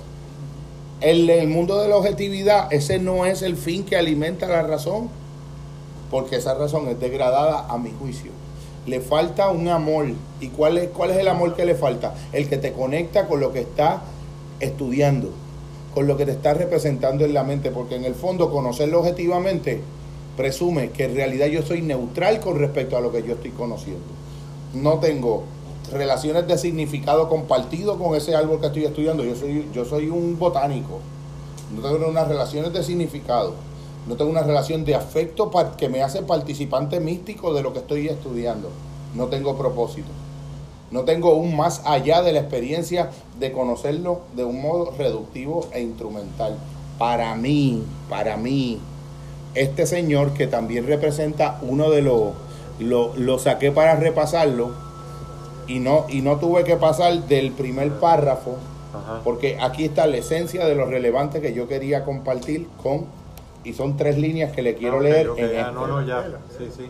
Pero que después anotarlo. Para Él está anotarlo. describiendo, están describiendo, fue un ardiente cristiano que procesaba un cristianismo de libertad y creación, no de autoridad y tradición, pero mira la línea de él hablando de él mismo.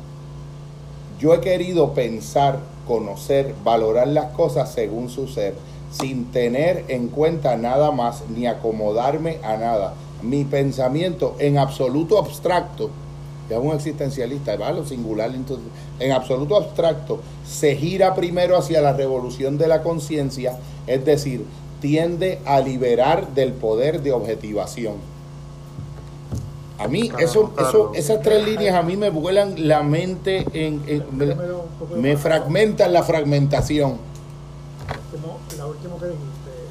Mi pensamiento en absoluto abstracto se gira, se gira primero hacia la revolución de la conciencia, es decir, tiende a liberar del poder de objetivación. Eso está, o sea, la, la revolución más alta que, a la que puede aspirar la conciencia es a revertir un proceso de cautiverio en el que la objetivación de la propia conciencia lo ha conducido. La objetivación de todas las cosas y como efecto la cosificación de sí mismo también. Porque cuando para mí todo lo demás es un medio para mí, yo quedo reducido a un medio en todo lo demás para cada uno de esos demás. ¿Me permite para hablar la entonces del proceso de autoconocimiento, bibliografía? para no caer en la No, del de- proceso, del proceso, no del proceso de autoconocimiento, de objetivarlo, de objetivarlo. De objetivarlo, de verlo como algo, de, de dejar de verlo como decía Krishnamurti, the observer is the observed. No, no, el campo no está dividido. Es, es parte del- de la voluntad, ¿te acuerdas? En la representación de Schopenhauer, sujeto y objeto en el mundo de la representación, pero en la voluntad, la voluntad los contiene a ambos. Es un campo unificado. La objetivación fractura algo, te genera la ilusión decisión, de fractura en algo que en su fundamento no está fracturado. Y él le llama a eso eh, girarse hacia la revolución de la conciencia. Revertir la tendencia del poder de objetivación. Una razón, fíjate lo que decía John Milton. John Milton decía que los ángeles cayeron porque quedaron enamorados y seducidos de la belleza de sus propias creaciones racionales. Era una potencia de racionalidad tan fuerte que iba creando esas creaciones y quedaba seducida al interior del embelezo de la propia creación misma. La ca- caída por... La una caí- por... Por infatuación producto de la propia potencia de la propia creación. Pero entonces, pero entonces, pero entonces, ¿en dónde sería ese el riesgo más alto? En las personas que estamos dedicados al- a, los menesteres que envuelven alta consagración a la creatividad, somos los que más nos tenemos que estar observando porque por ahí es por donde por ahí es por donde entraría lo venenoso. Eso es que la película decía al Pacino que decía, fíjate a ti, tú estás todo flash y todo el mundo te ve, look at me, a mí nadie me ve, tú sabes. Ahí- es cuando estaba por Chinatown. Ah, ya vamos, que habló en chino. Ando desapercibido, no, no one see me coming? Me parece que es una de las grandes, grandes, grandes películas. Sí, porque tiene, tiene ese elemento donde el diablo se defiende, hace su propio alegato de defensa contra el hombre. I'm, I'm a human. Yo te creo los contextos, pero no me, no, no me, no vuelvas a ser tan irresponsable conmigo como ha sido con Dios también. No me responsabilices a mí de lo que en el fondo decidiste tú. Comparto, comparto mi cuota, te creé el contexto, pero no tomé tu decisión. De hecho, la noción, Es- es bello, es la bello. noción cristiana del diablo como imitador eh, es muy sugerente para esta discusión también. El diablo como imitador. Hay una película, pero ahora no recuerdo cuál versión, eh, sobre la vida de Juana de Arco, que Dustin Hoffman hace del diablo y en un momento dado se le aparece. ¿Cómo se llama? Eh, es sobre Juana de Arco. Entonces, Juana de Arco. Dustin Entonces, le-. Dustin Hoffman hace del, del diablo. Y cuando ella está encarcelada, le hace dubitar de si las visiones que ella creía divinas, eh, le hace dudar si no fueron puestas por él. En, en ese tramo de esa película eh, está la noción cristiana, incluso en Occidente, del diablo como el imitador. El imitador. Te puedo crear el facsímil de la experiencia iluminativa Exacto. sin que lo sea. Sí, o sea, te llevo al borde de la hebra del gato. Para mí, en ese sentido, la tradición de la filocalia, que la estoy, la- estoy leyéndole, es mucho más rica que las otras tradiciones del occidente teológico. Sí, en la sí. trampa de la mente, adentro, en, la, en entender esa sutileza, pensamiento por pensamiento, porque fíjate que es una espiritualidad que no es de creer algo ni de no creer otra cosa. Es una espiritualidad de hacer de la corriente de tu pensamiento el objeto de tu discernimiento. Todo momento, todo un espacio central de- fronterizo de vigilancia en la mente para que te mangues. Y ellos te van compartiendo la confesión de cómo ellos se escogotaron, de dónde erraron, de por dónde le vino la trampa, la seducción, de, de cuando la pudieron vencer, cómo fue que la pudieron vencer y de cuando ella los venció a ellos, cómo fue. Y te lo dejan testimoniado para que cuando tú, esa es la cartografía, cuando tú recorras ese desierto que te toque a ti en tu subjetividad, tú no, tú no vas solo. Tú tienes una tradición invisible que te acompaña si tú te abriste eso. a ella. Me gustaba eso de la cartografía, de ese término de cartografía. Ken Wilber la cita mucho, la cartografía. Ken Wilber la cita no mucho. sé si querías compartir algo. Yo creo que ahorita ya tengo que hablar con No sé si querías compartir algo. La pienso yo que podemos tal vez como para cerrar hacer algún tipo de, de reflexión o con Miguel que, que nos llevamos, Gabriel, Raymond, Evelio, eh, en términos, pero sobre todo en términos de qué papel, cómo este ejercicio es diferente de otras formas de ejercicio, porque esto no pretende ser un intelectualismo sino un regreso a la primera persona íntima comprometida con una transformación. El conocimiento que transforma, no el Yo conocimiento siento que de en mi conocer. caso es un, un sentido de vigilancia compasiva para con respecto a mi propio devenir y mi propia transformación con sus grandes luces y terribles sombras. El percatarme, el buscar esa vigilancia de que hablaban tanto los padres népticos en el oriente, ¿no? Nepsis que significa estar despierto. Pero aún eh, creyendo que estoy despierto, darme cuenta de que puedo estar dormido. Claro, claro. Esa es O la... el- O de que se está dormido. se está dormido. O de que estoy... O de que se va y viene. De dormido a despierto en duerme vela. Exactamente.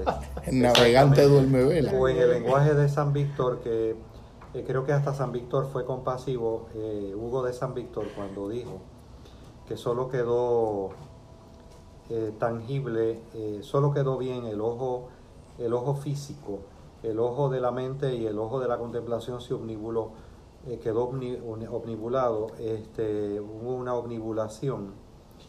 Eh, pienso pues que utilizo espejuelos, ¿no? que hasta incluso el ojo físico quedó afectado. Los espejuelos te recuerdan esa Este, los espejuelos me recuerdan, me recuerdan lo que no dijo Hugo de San Víctor. Exactamente. Sí, sí, Sí, definitivo. sí. Sí, Este, sí, sí, no, no, ya, ya para terminar, lo que no se trata ni remotamente, ni remotamente, podría parecer un masoquismo, pero no lo es, es más bien una actitud de vigilancia compasiva, Eh, porque de la otra manera eh, estamos ante circunstancias tan adversas tan, tan duras como las que vivimos ahora en el estado del mundo y, la, y, y cuando no ha sido Pascua en diciembre, ¿no? Navidades en diciembre, pero hay como unas particularidades hoy en día que son muy sutiles, muy sutiles. Y creo que en este momento Sí. que estamos viviendo ahora, que El- el enjuiciamiento es tan Sí. abrupto. ¿El qué? El enjuiciamiento Ajá, sí, en sí. estos tiempos que estamos viviendo, que es muy conservador. O sea, demasiado. O sea, estamos viviendo los tiempos. Yo pensé que mi generación iba a ser como que el top del conservadurismo y que por ahí venía de momento como que un... Que no había más para subir en esos niveles más altos de... Estamos llegando a un nivel de conservadurismo, tú sabes, que, Definitivamente. que yo no había visto, bueno, los enjuiciamientos que se hacen este, a día... Las polaridades. Pero son Polaridades. inversamente proporcionales a este tipo, a la frecuencia de este tipo de Pero- ejercicio. Ay, eh, tú tienes razón, pero yo creo que esto es tan bonito, tú sabes. Claro, claro, claro, sí, que yo vengo aquí, yo vengo aquí y, y me es un banquete, o sea, Es un banquete, es un banquete. sí. Claro, Sí. claro, no, no, Ni siquiera la universidad. Y esa es mi experiencia. Ni Pero lo que siquiera. yo veo por ahí es Al menos los círculos universitarios que yo. linchamientos y linchamientos por todos lados, tú sabes. En cada reacción de Facebook, en cada reacción a esa reacción, en to- desde los espacios más banales hasta los espacios más teóricos y académicos donde uno no esperaría la presencia surrepticia de eso. Exacto. Yo pienso que el pensamiento colapsó, que la racionalidad ha llegado a, a- a funcionar a los niveles más caídos y más bajos. El nivel más bajo de la razón, vuelvo e insisto, es tener como objetivo principal tener ella misma razón, porque ese no es el verdadero objetivo. Yo pienso que es de los niveles más bajos y más oscuros de la cultura del espíritu humano porque es la, un es, fascismo es la eh, pero un fascismo epistemológico. No, por todos Sí, lados. sí. Es una posverdad, Es una es una, es, es- es una posverdad Un fascismo donde, epistemológico. donde todo, donde todo es igualmente válido y donde toda la cultura del esfuerzo intelectual y de la búsqueda de un refinamiento, en una integridad para tener unos verdaderos discernimientos de las cosas, vale madre. Sí. Nosotros estamos conservando un- un- un- una aspiración de una distinción cualitativa entre el original y todos los facsímiles que una sociedad tan, tan efectista va creando peligrosamente. Hacer un experimento por Instagram. Hay mucha gente que ha hecho estos experimentos por Instagram en donde pretenden que son ricos y de repente, ¿sabes? Es puro, es- es- tú los puedes buscar hasta por YouTube y es un engaño, pero ven como de repente su estatus social y su deshabilidad sube. Tú puedes, por Los ejemplo, poner a una persona, tú puedes, por ejemplo, poner a una persona, qué sé yo, haciendo trabajo comunitario, sirviendo a gente sin hogar y después tú pones a alguien en un yate, entonces tú vas a ver quién representa más la sensación del éxito, quién tiene más deshabilidad social. Entonces como que pues es esa ideología del éxito que nos ha atravesado a tan punto en donde si tú lo llegaras a un extremo lógico, bueno, pues entonces Trump es un ser humano más realizado que el mismo Gandhi, que el mismo Nelson Mandela. Este, eso es eso es bien triste. Pero yo creo que, bueno, yo creo que en, en ese, en ese término, esa, esa lectura ya está ahí. O sea, esa, esa lectura ya, pues hay como que unas nuevas tendencias que se dan, que son Mutaciones más, más degradadas, más desorientadoras, más difíciles sí, que hasta son más de pen- difíciles de leer. Sí, ¿sabes? sí, sobre, sobre todo en la izquierda. O sea, ¿A que ya, prefieres? Sí, pues, ajá. este, como Sí. le- el otro día estaba leyendo un artículo, porque estaba hablando con, Sí. con, esta, con Cassandra, estaba hablando, y decía, mira Cassandra, que ya no hay izquierda. Mm. O sea, ya la izquierda Es derecha. caducó. Es derecha. Y la, izquierda de, y la izquierda de Estados Unidos no es la izquierda de Europa. Y No. lo más izquierdista de Estados Unidos es, es centro, es centro en escrito que Europa. decía, ya no hay izquierda, Ya, ya, latinoamer- ya, ya no hay izquierda sí. latinoamericana. Porque el discurso se diluyó tanto en tanta cosa. Pero entonces yo pienso, Ya como, yo- ya, ya como que se perdió esa esencia. pero yo pienso que el amor puede darnos un camino de regreso, porque Sí. el amor nos coloca Sí. en un, nos devuelve a un eje de una primera persona cualitativa, pero de una primera persona que se expande en un tú y en un nosotros, y entonces te concentra el discernimiento en lo que está a tu alcance. Regresamos al amor, regresamos al estoicismo. ¿Qué diferencia puedo hacer yo? ¿Cuál hago yo? Mira dónde estamos. Y en el próximo momento vamos a estar, y hasta que nos den las fuerzas vamos a estar, y hasta que nos den las potencias intelectuales el ratito que el espíritu nos las presta para que las usemos bien, porque ni nuestras son, no nos las dimos, nos fueron dadas. Nos damos el uso que hacemos de eso. Ahí, Ahí construimos el alma. Sí, ahí tú estás trayendo un punto fascinante y es que a pesar de lo superfluo de las circunstancias colectivas actuales, eh, se percibe hambre de amor. Hay un gran hambre. Es una herida de amor. El, el amor está en crisis, por eso es que esto se le pone el nombre Sí, de amor. sí, sí. Era el- eh, eh, el- la, la noción de herida de amor, como la plantea Claudio Naranjo, para Sí. mí es fundamental. Fíjate que él la lleva Sí. a un nivel de psicología clínica y de aspectos psicodinámicos. Él dice, yo puedo incluso en hacer una anatomía de esa herida particular de amor del sujeto, entender la estructura de su carácter, toda la configuración de su subjetividad, verla desde la herida de amor particular de la persona. Incluso puedo rastrear la herida, puedo rastrear en una herida de amor todo el conjunto sintomatológico de cualquiera de las enfermedades del DCM y el, cada pecado capital como una manera derivada a partir que surge a, a partir de esa herida de amor. Wow. Eso es más grande que cualquier cosa que ha planteado Sí. la psicología con, su, con sus Y- instrumentos y con sus tablas Y estadísticas. sus diversas eh, Y dimensiones. Esto es más grande porque esto conecta épocas, Sí, conecta conecta épocas. El otro día estaba hablando con mi sobrina y le estoy diciendo, mi sobrina tiene ahora como 28 29 años, ¿verdad? La Yo me da- conocí. Yo, ¿te acuerdas? Sí, muy bueno. Yo me, yo, yo- me doy cuenta que mi sobrina y mucha gente por esa edad hablan y hablan como que como si fuesen viejos de 50 años. Definitivamente. Este, como que ya Lo vivieron todo y no queda nada, nada más que repetir. "Ahora, estos muchachitos desde los 25 años, 24 estos, ah, estos chamaquitos aquí en San Juan, yo, pero disfruta tu juventud, eres un chamaco, eres una chamaca. Sí, esa noción del descubrimiento. Disfruta. Yo tuve una mujer aquí de 27 años que me dijo a mí que había conocido a este hombre y que, y que en verdad estaba eh, eh, eh, encantada con él, pero que el único problema que tenía era que era un viejo. Y cuando le preguntó qué edad tiene, me dijo 29 años. Y ella tenía 27. Era un viejo. O sea, yo a los 29 años era un Pero, pero, niño, pero, o sea, pero qué nivel de construcción de mundo tú tienes que tener para los 25 años tú entender que tú eres un adulto en la última edad del discernimiento y que un nene de 19 que lo que le lleva son 5, A- 6 años a- a ver es si- un puber. A ver Pero si capto bien, y disculpa un momento, a ver si capto bien. Es algo análogo como en The Truman Show, en la película, cuando está joven el personaje que hace, este, ¿cómo es que se llama? Jim Carrey. Jim Carrey. Este, le dice a la maestra joven, le dice, yo quisiera descubrir un nuevo continente. Entonces ella baja hacia el mapa, dice, pero es que todos los continentes están descubiertos ya. Es esa, no es esa línea. Definitivamente. Este, es como sí. decir, el poder de objetivación ya lo solucionó todo. Ajá, Ya llegó a lo definitivo. El poder de objetivación ya Sí. está todo. Ok, ok. Pues yo veo como que Sí. muchos estudiantes que yo tuve que tienen más o menos esa edad, 29, 30, pues también como que tienen esa perspectiva. Sí. Sí, sí. Entonces yo digo, Nos vemos. Saludos, vemos. Gra- gracias por tu participación, amado fíjate, hermano. eso yo como que, como que no es futuro.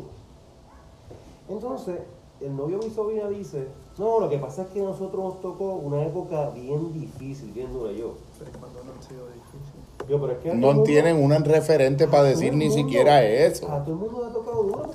Porque A ti no te tocó una guerra mundial, Porque no te, no esto- te tocó un Vietnam.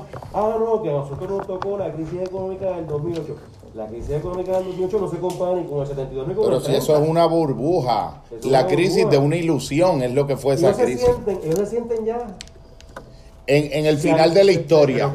Hay, un discurso, hay un discurso de victimización. Pero el trasfondo objetivista. Es que son demasiadas cosas porque a mí me ayuda mucho a entender lo que tú estás diciendo, Sí. las nociones de tiempo que maneja Byul Chung Han en el aroma del tiempo. Oh, sí. Para mí es clave porque yo creo que hay algo en el alma que trastocó el propio sentido en el que se puede entender la noción del tiempo. Cuando él dice, el tiempo se atomizó. Ya el tiempo no dura. La, como experiencia en la conciencia, la cantidad de duración que requiere una experiencia para que pueda significar algo. Para que en la propia conciencia haya una conciencia histórica del devenir de eso. Se fracturó a un nivel de que, de que se atomizó. Son espacios, unidades de conciencia fugaz atómica que no tienen una dirección, una posibilidad de sentido, un sentido conjunto. Pero aparte de eso, De hecho, hay- esa noción de time is money, inherente al capital, time is money, destructivo, eh, es muy destructiva. Pero, pero, pero también ahora se atomizó Porque es time is money, pero quiero ser un influencer. No es el time is money del que dice voy a trabajar 20 años para hacer una pequeña ferretería que prospere.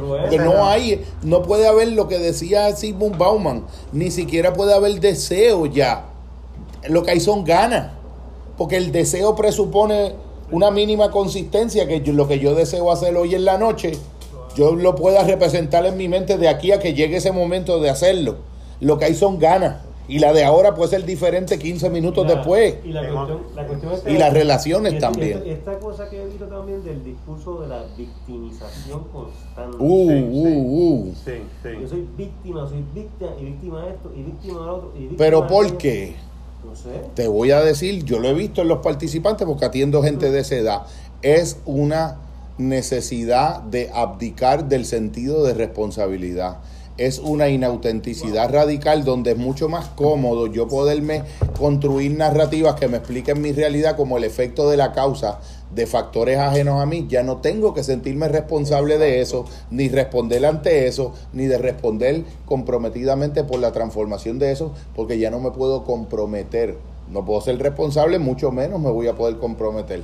¿Y en dónde tú lo vas a ver reflejado más directamente? En las relaciones de pareja va a ser el barómetro donde tú lo vas a ver. Eh, eh, En el mundo de los, influen de los influencers, de los millennials y de los postmillennials, una parejita de 19 años hoy que lleve 8 meses es un milagro. 8 meses, una relación de un año en una pareja de 21 años ahora mismo sería el equivalente de 10 años de relación de otra pareja. Por, la, por lo evanescente, por lo atomizado que está el Sí, tiempo, no dura. La noción misma de time is money es más, es más inherente a un capital de la modernidad. Es anterior, esto, está, Es esto mutó. Estos estábamos en la postmodernidad. Time is money, pero, pero no en el sentido ahora de que yo voy a diseñar en el tiempo un esfuerzo, un ascetismo del capital para ir produciendo un resultado. El que estudió Bebel no es el que estudió Bebel, es el que quiero eh, abrir un Instagram, tener 100, 200 mil followers, empezar a monetizar en Instagram y vivir de subir fotografía.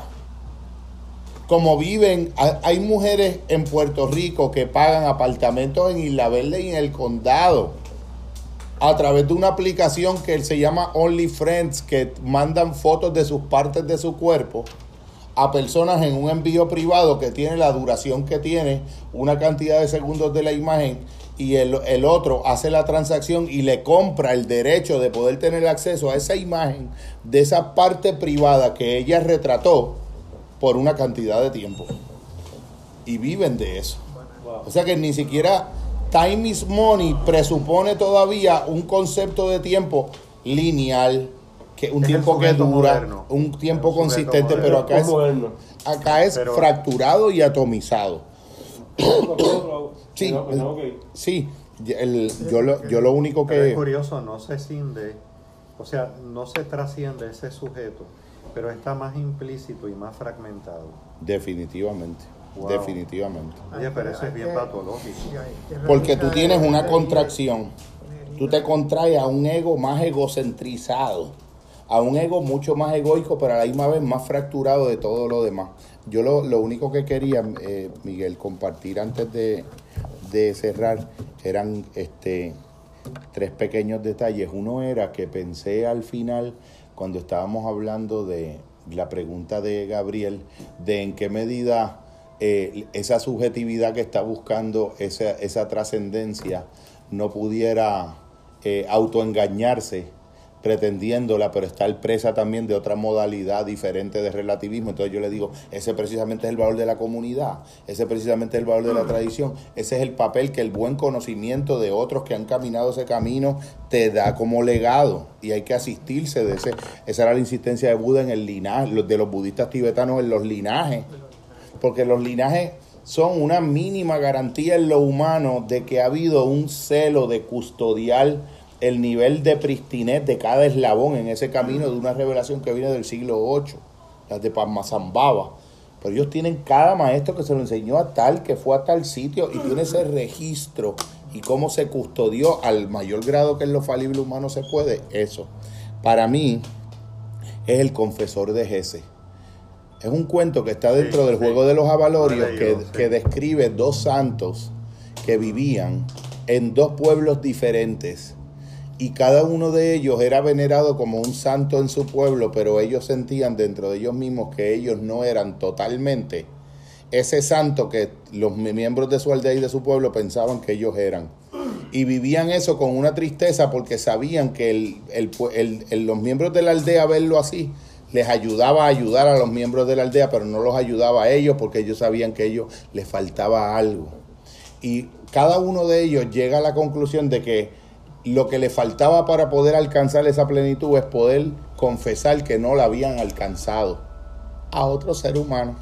Y como cada uno en ese pueblo se escuchaba la leyenda de ese otro gran santo que había en ese otro pueblo, y en el otro pueblo ocurría lo mismo, ambos santos salieron de sus pueblos en peregrinación Para en soledad para encontrar, para ir en la búsqueda del otro santo en el otro pueblo, para confesarle que ellos no eran el santo que en su pueblo pensaban que ellos eran. Pero el otro estaba haciendo lo mismo y se encuentran a la mitad del camino.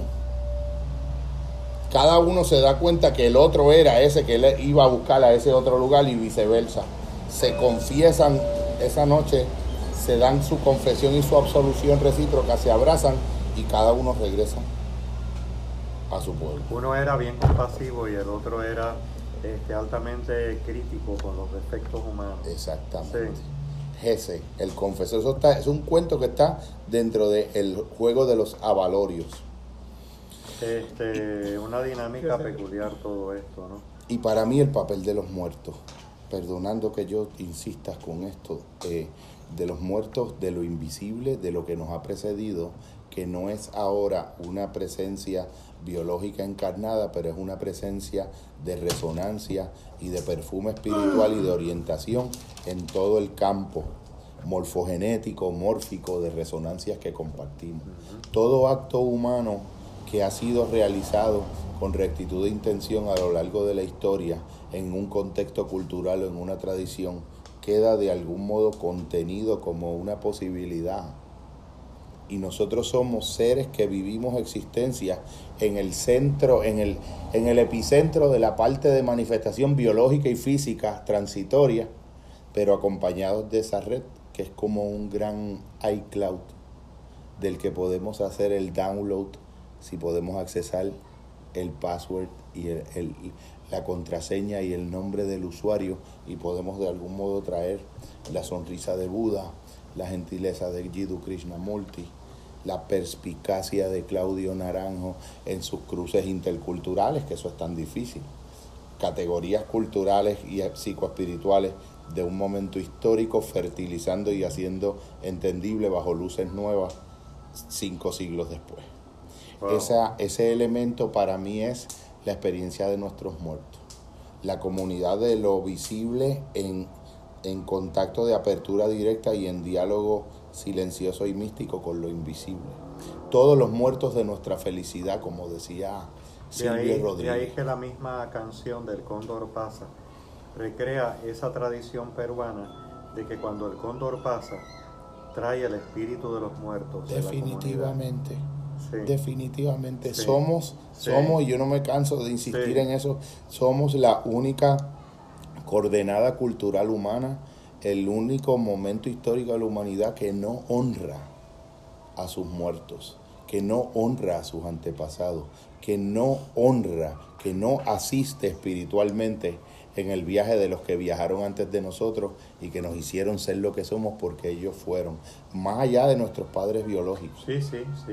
Son planteamientos de historias que quedan registradas como en un DNA sutil de lo humano, con lo que podemos resonar y con lo que podemos de algún modo traer a manifestación Porque- en nuestra porque es vida. inherente a nuestra humanidad. Porque es inherente a nuestra humanidad.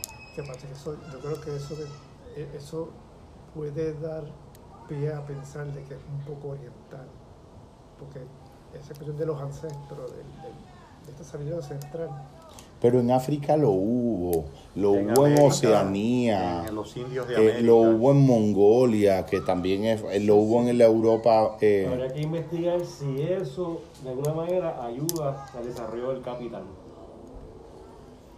Yo creo que es para, o sea, Eh, estamos Lo encapsulados. dejo ahí. Es una, estamos encapsulados en una ilusión. O sea, romper con, haber Sí. roto con esa tradición Sí, sí. nos aloja en un, yo creo que sí, yo creo que Sí. nos aloja en un presentismo vacío que ya no tiene coordenadas ni raíces culturales para derivar un sentido, y entonces pensamos que el sentido solamente lo puede producir la acumula, la historia progresiva de acumulaciones y de consumos en esta tierra. Un futuro constante.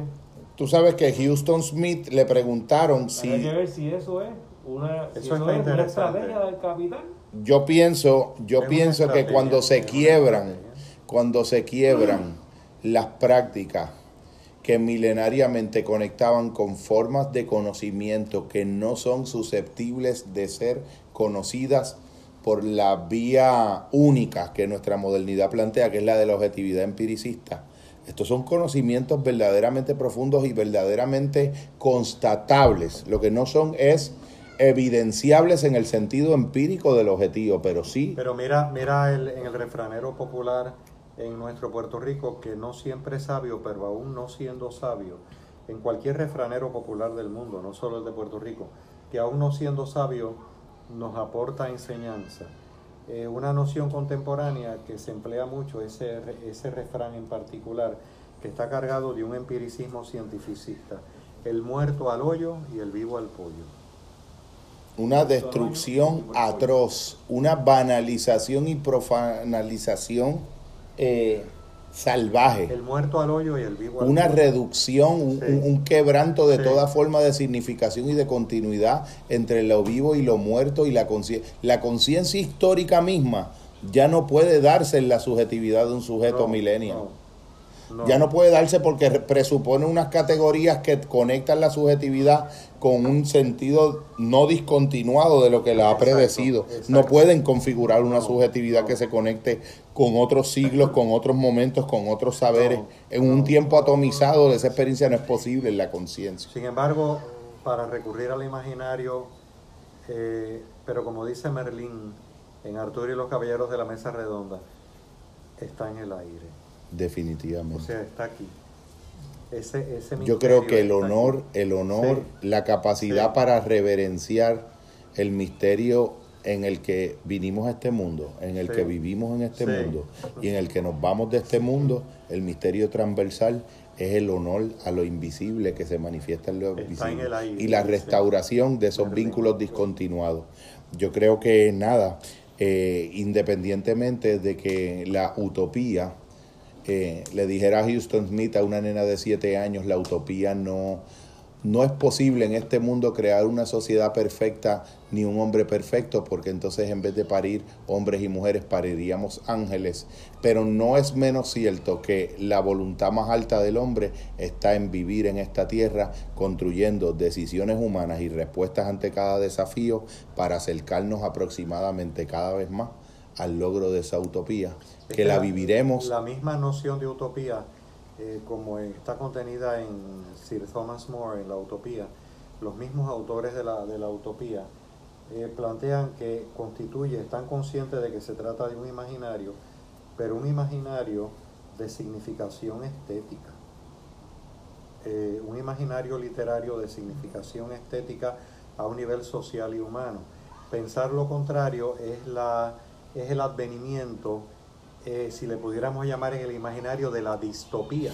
Definitivo. De querer reproducir Lo tecnológicamente lo que la utopía le propone al alma del hombre, que es la sí. mejor manera Sí. de vivir el cielo en la tierra sin pretender Que el el cielo. cielo se va a vivir en la tierra. exacto. Para Houston Smith es- Exacto. eso ocurre en la gente que se han desconectado verdaderamente en su alma de reconocer en su vida interior la posibilidad real de que haya una continuidad en el todo que no termina en la Aldous materia. Huxley trajo el tema de un mundo feliz, que es una distopía. Eh, pero Aldous Huxley muy conscientemente trajo esa distopía como una conciencia visora de lo que podía ocurrir. Eh, en el imaginario trae una distopía, pero esa distopía no es en función de la distopía misma, sino la distopía como elemento de alerta ante la cancelación de las utopías. de lo fácil que es errar el camino si Sí. lees inmanentemente y reduccionistamente la noción de utopía, sí. pretendiéndola de un modo literal, porque la sociedad te va a proponer que la tecnología sea la que te produzca esa utopía. Ajá. Este caso era. Y ahí, te, ahí se perdió lo humano. En, Exacto, en sí. este caso era una droga, ¿no? El mundo feliz. Sí, un mundo feliz es toda una distopía. Sí, no, yo leí el libro. ¿sí? ¿Por Que qué? Le da una droga para, para, Exacto. poder estar en tuning. Exacto, sí. Y Soylent Pero Green obviamente también. desde alguien como Aldous Soylent Huxley. Green. ¿Qué? Soylent Green es una película que se hizo Sí. basada en eso. En eso, Nada, sí. este, yo Nada. creo que eh, cerramos la experiencia, ha sido algo maravilloso. Miguel, no sé si quieras hacer un planteamiento de cierre Oye. final. Este, verdaderamente agradecido. Raymond, algo Sí. que quiera compartir. esto es maravilloso. No, sí, sí. Eh, Sí. aquí, digo, es ya un comentario ya mío personal. ¿eh? Este, es maravilloso, es, es bien bonito venir aquí. Y, y nada, yo vengo como un aprendiz porque yo... Este, Todo, todo, todo, Raymond. Estamos todos encanta, aprendiendo. Pero siento que estoy en un lugar bendecido, o sea... Yo me siento en la genuina universidad. Este, porque muchas Yo soy el veces más aprendiz de todos. En lo que se ha denominado universidad, Sí, muchas es veces, eh, salvo grandes excepciones que las hay y recurrentes de mis estudiantes, que hacen excelentes preguntas y excelentes planteamientos en ese contexto que le hemos llamado universidad, pues encuentro pues un poco la distopía de Aldous Huxley. ¿no? Este, Si de alguna Sí. manera un milagro Sí. es como plantea el curso en milagros, un cambio de percepción, sí. asistimos cada momento en cada uno de estos encuentros fraternos de las almas, de los seres y de las mentes al intento del milagro más alto y a la transformación más radical de la percepción y de la conciencia. Gracias hermano. Muchas Gracias bendiciones a, todos y a todos los que, que de bendición sea a todos los seres que en algún momento eh, la vida les destina a escuchar este, este momento palabrado. Bendiciones a todos. Pues muy bien.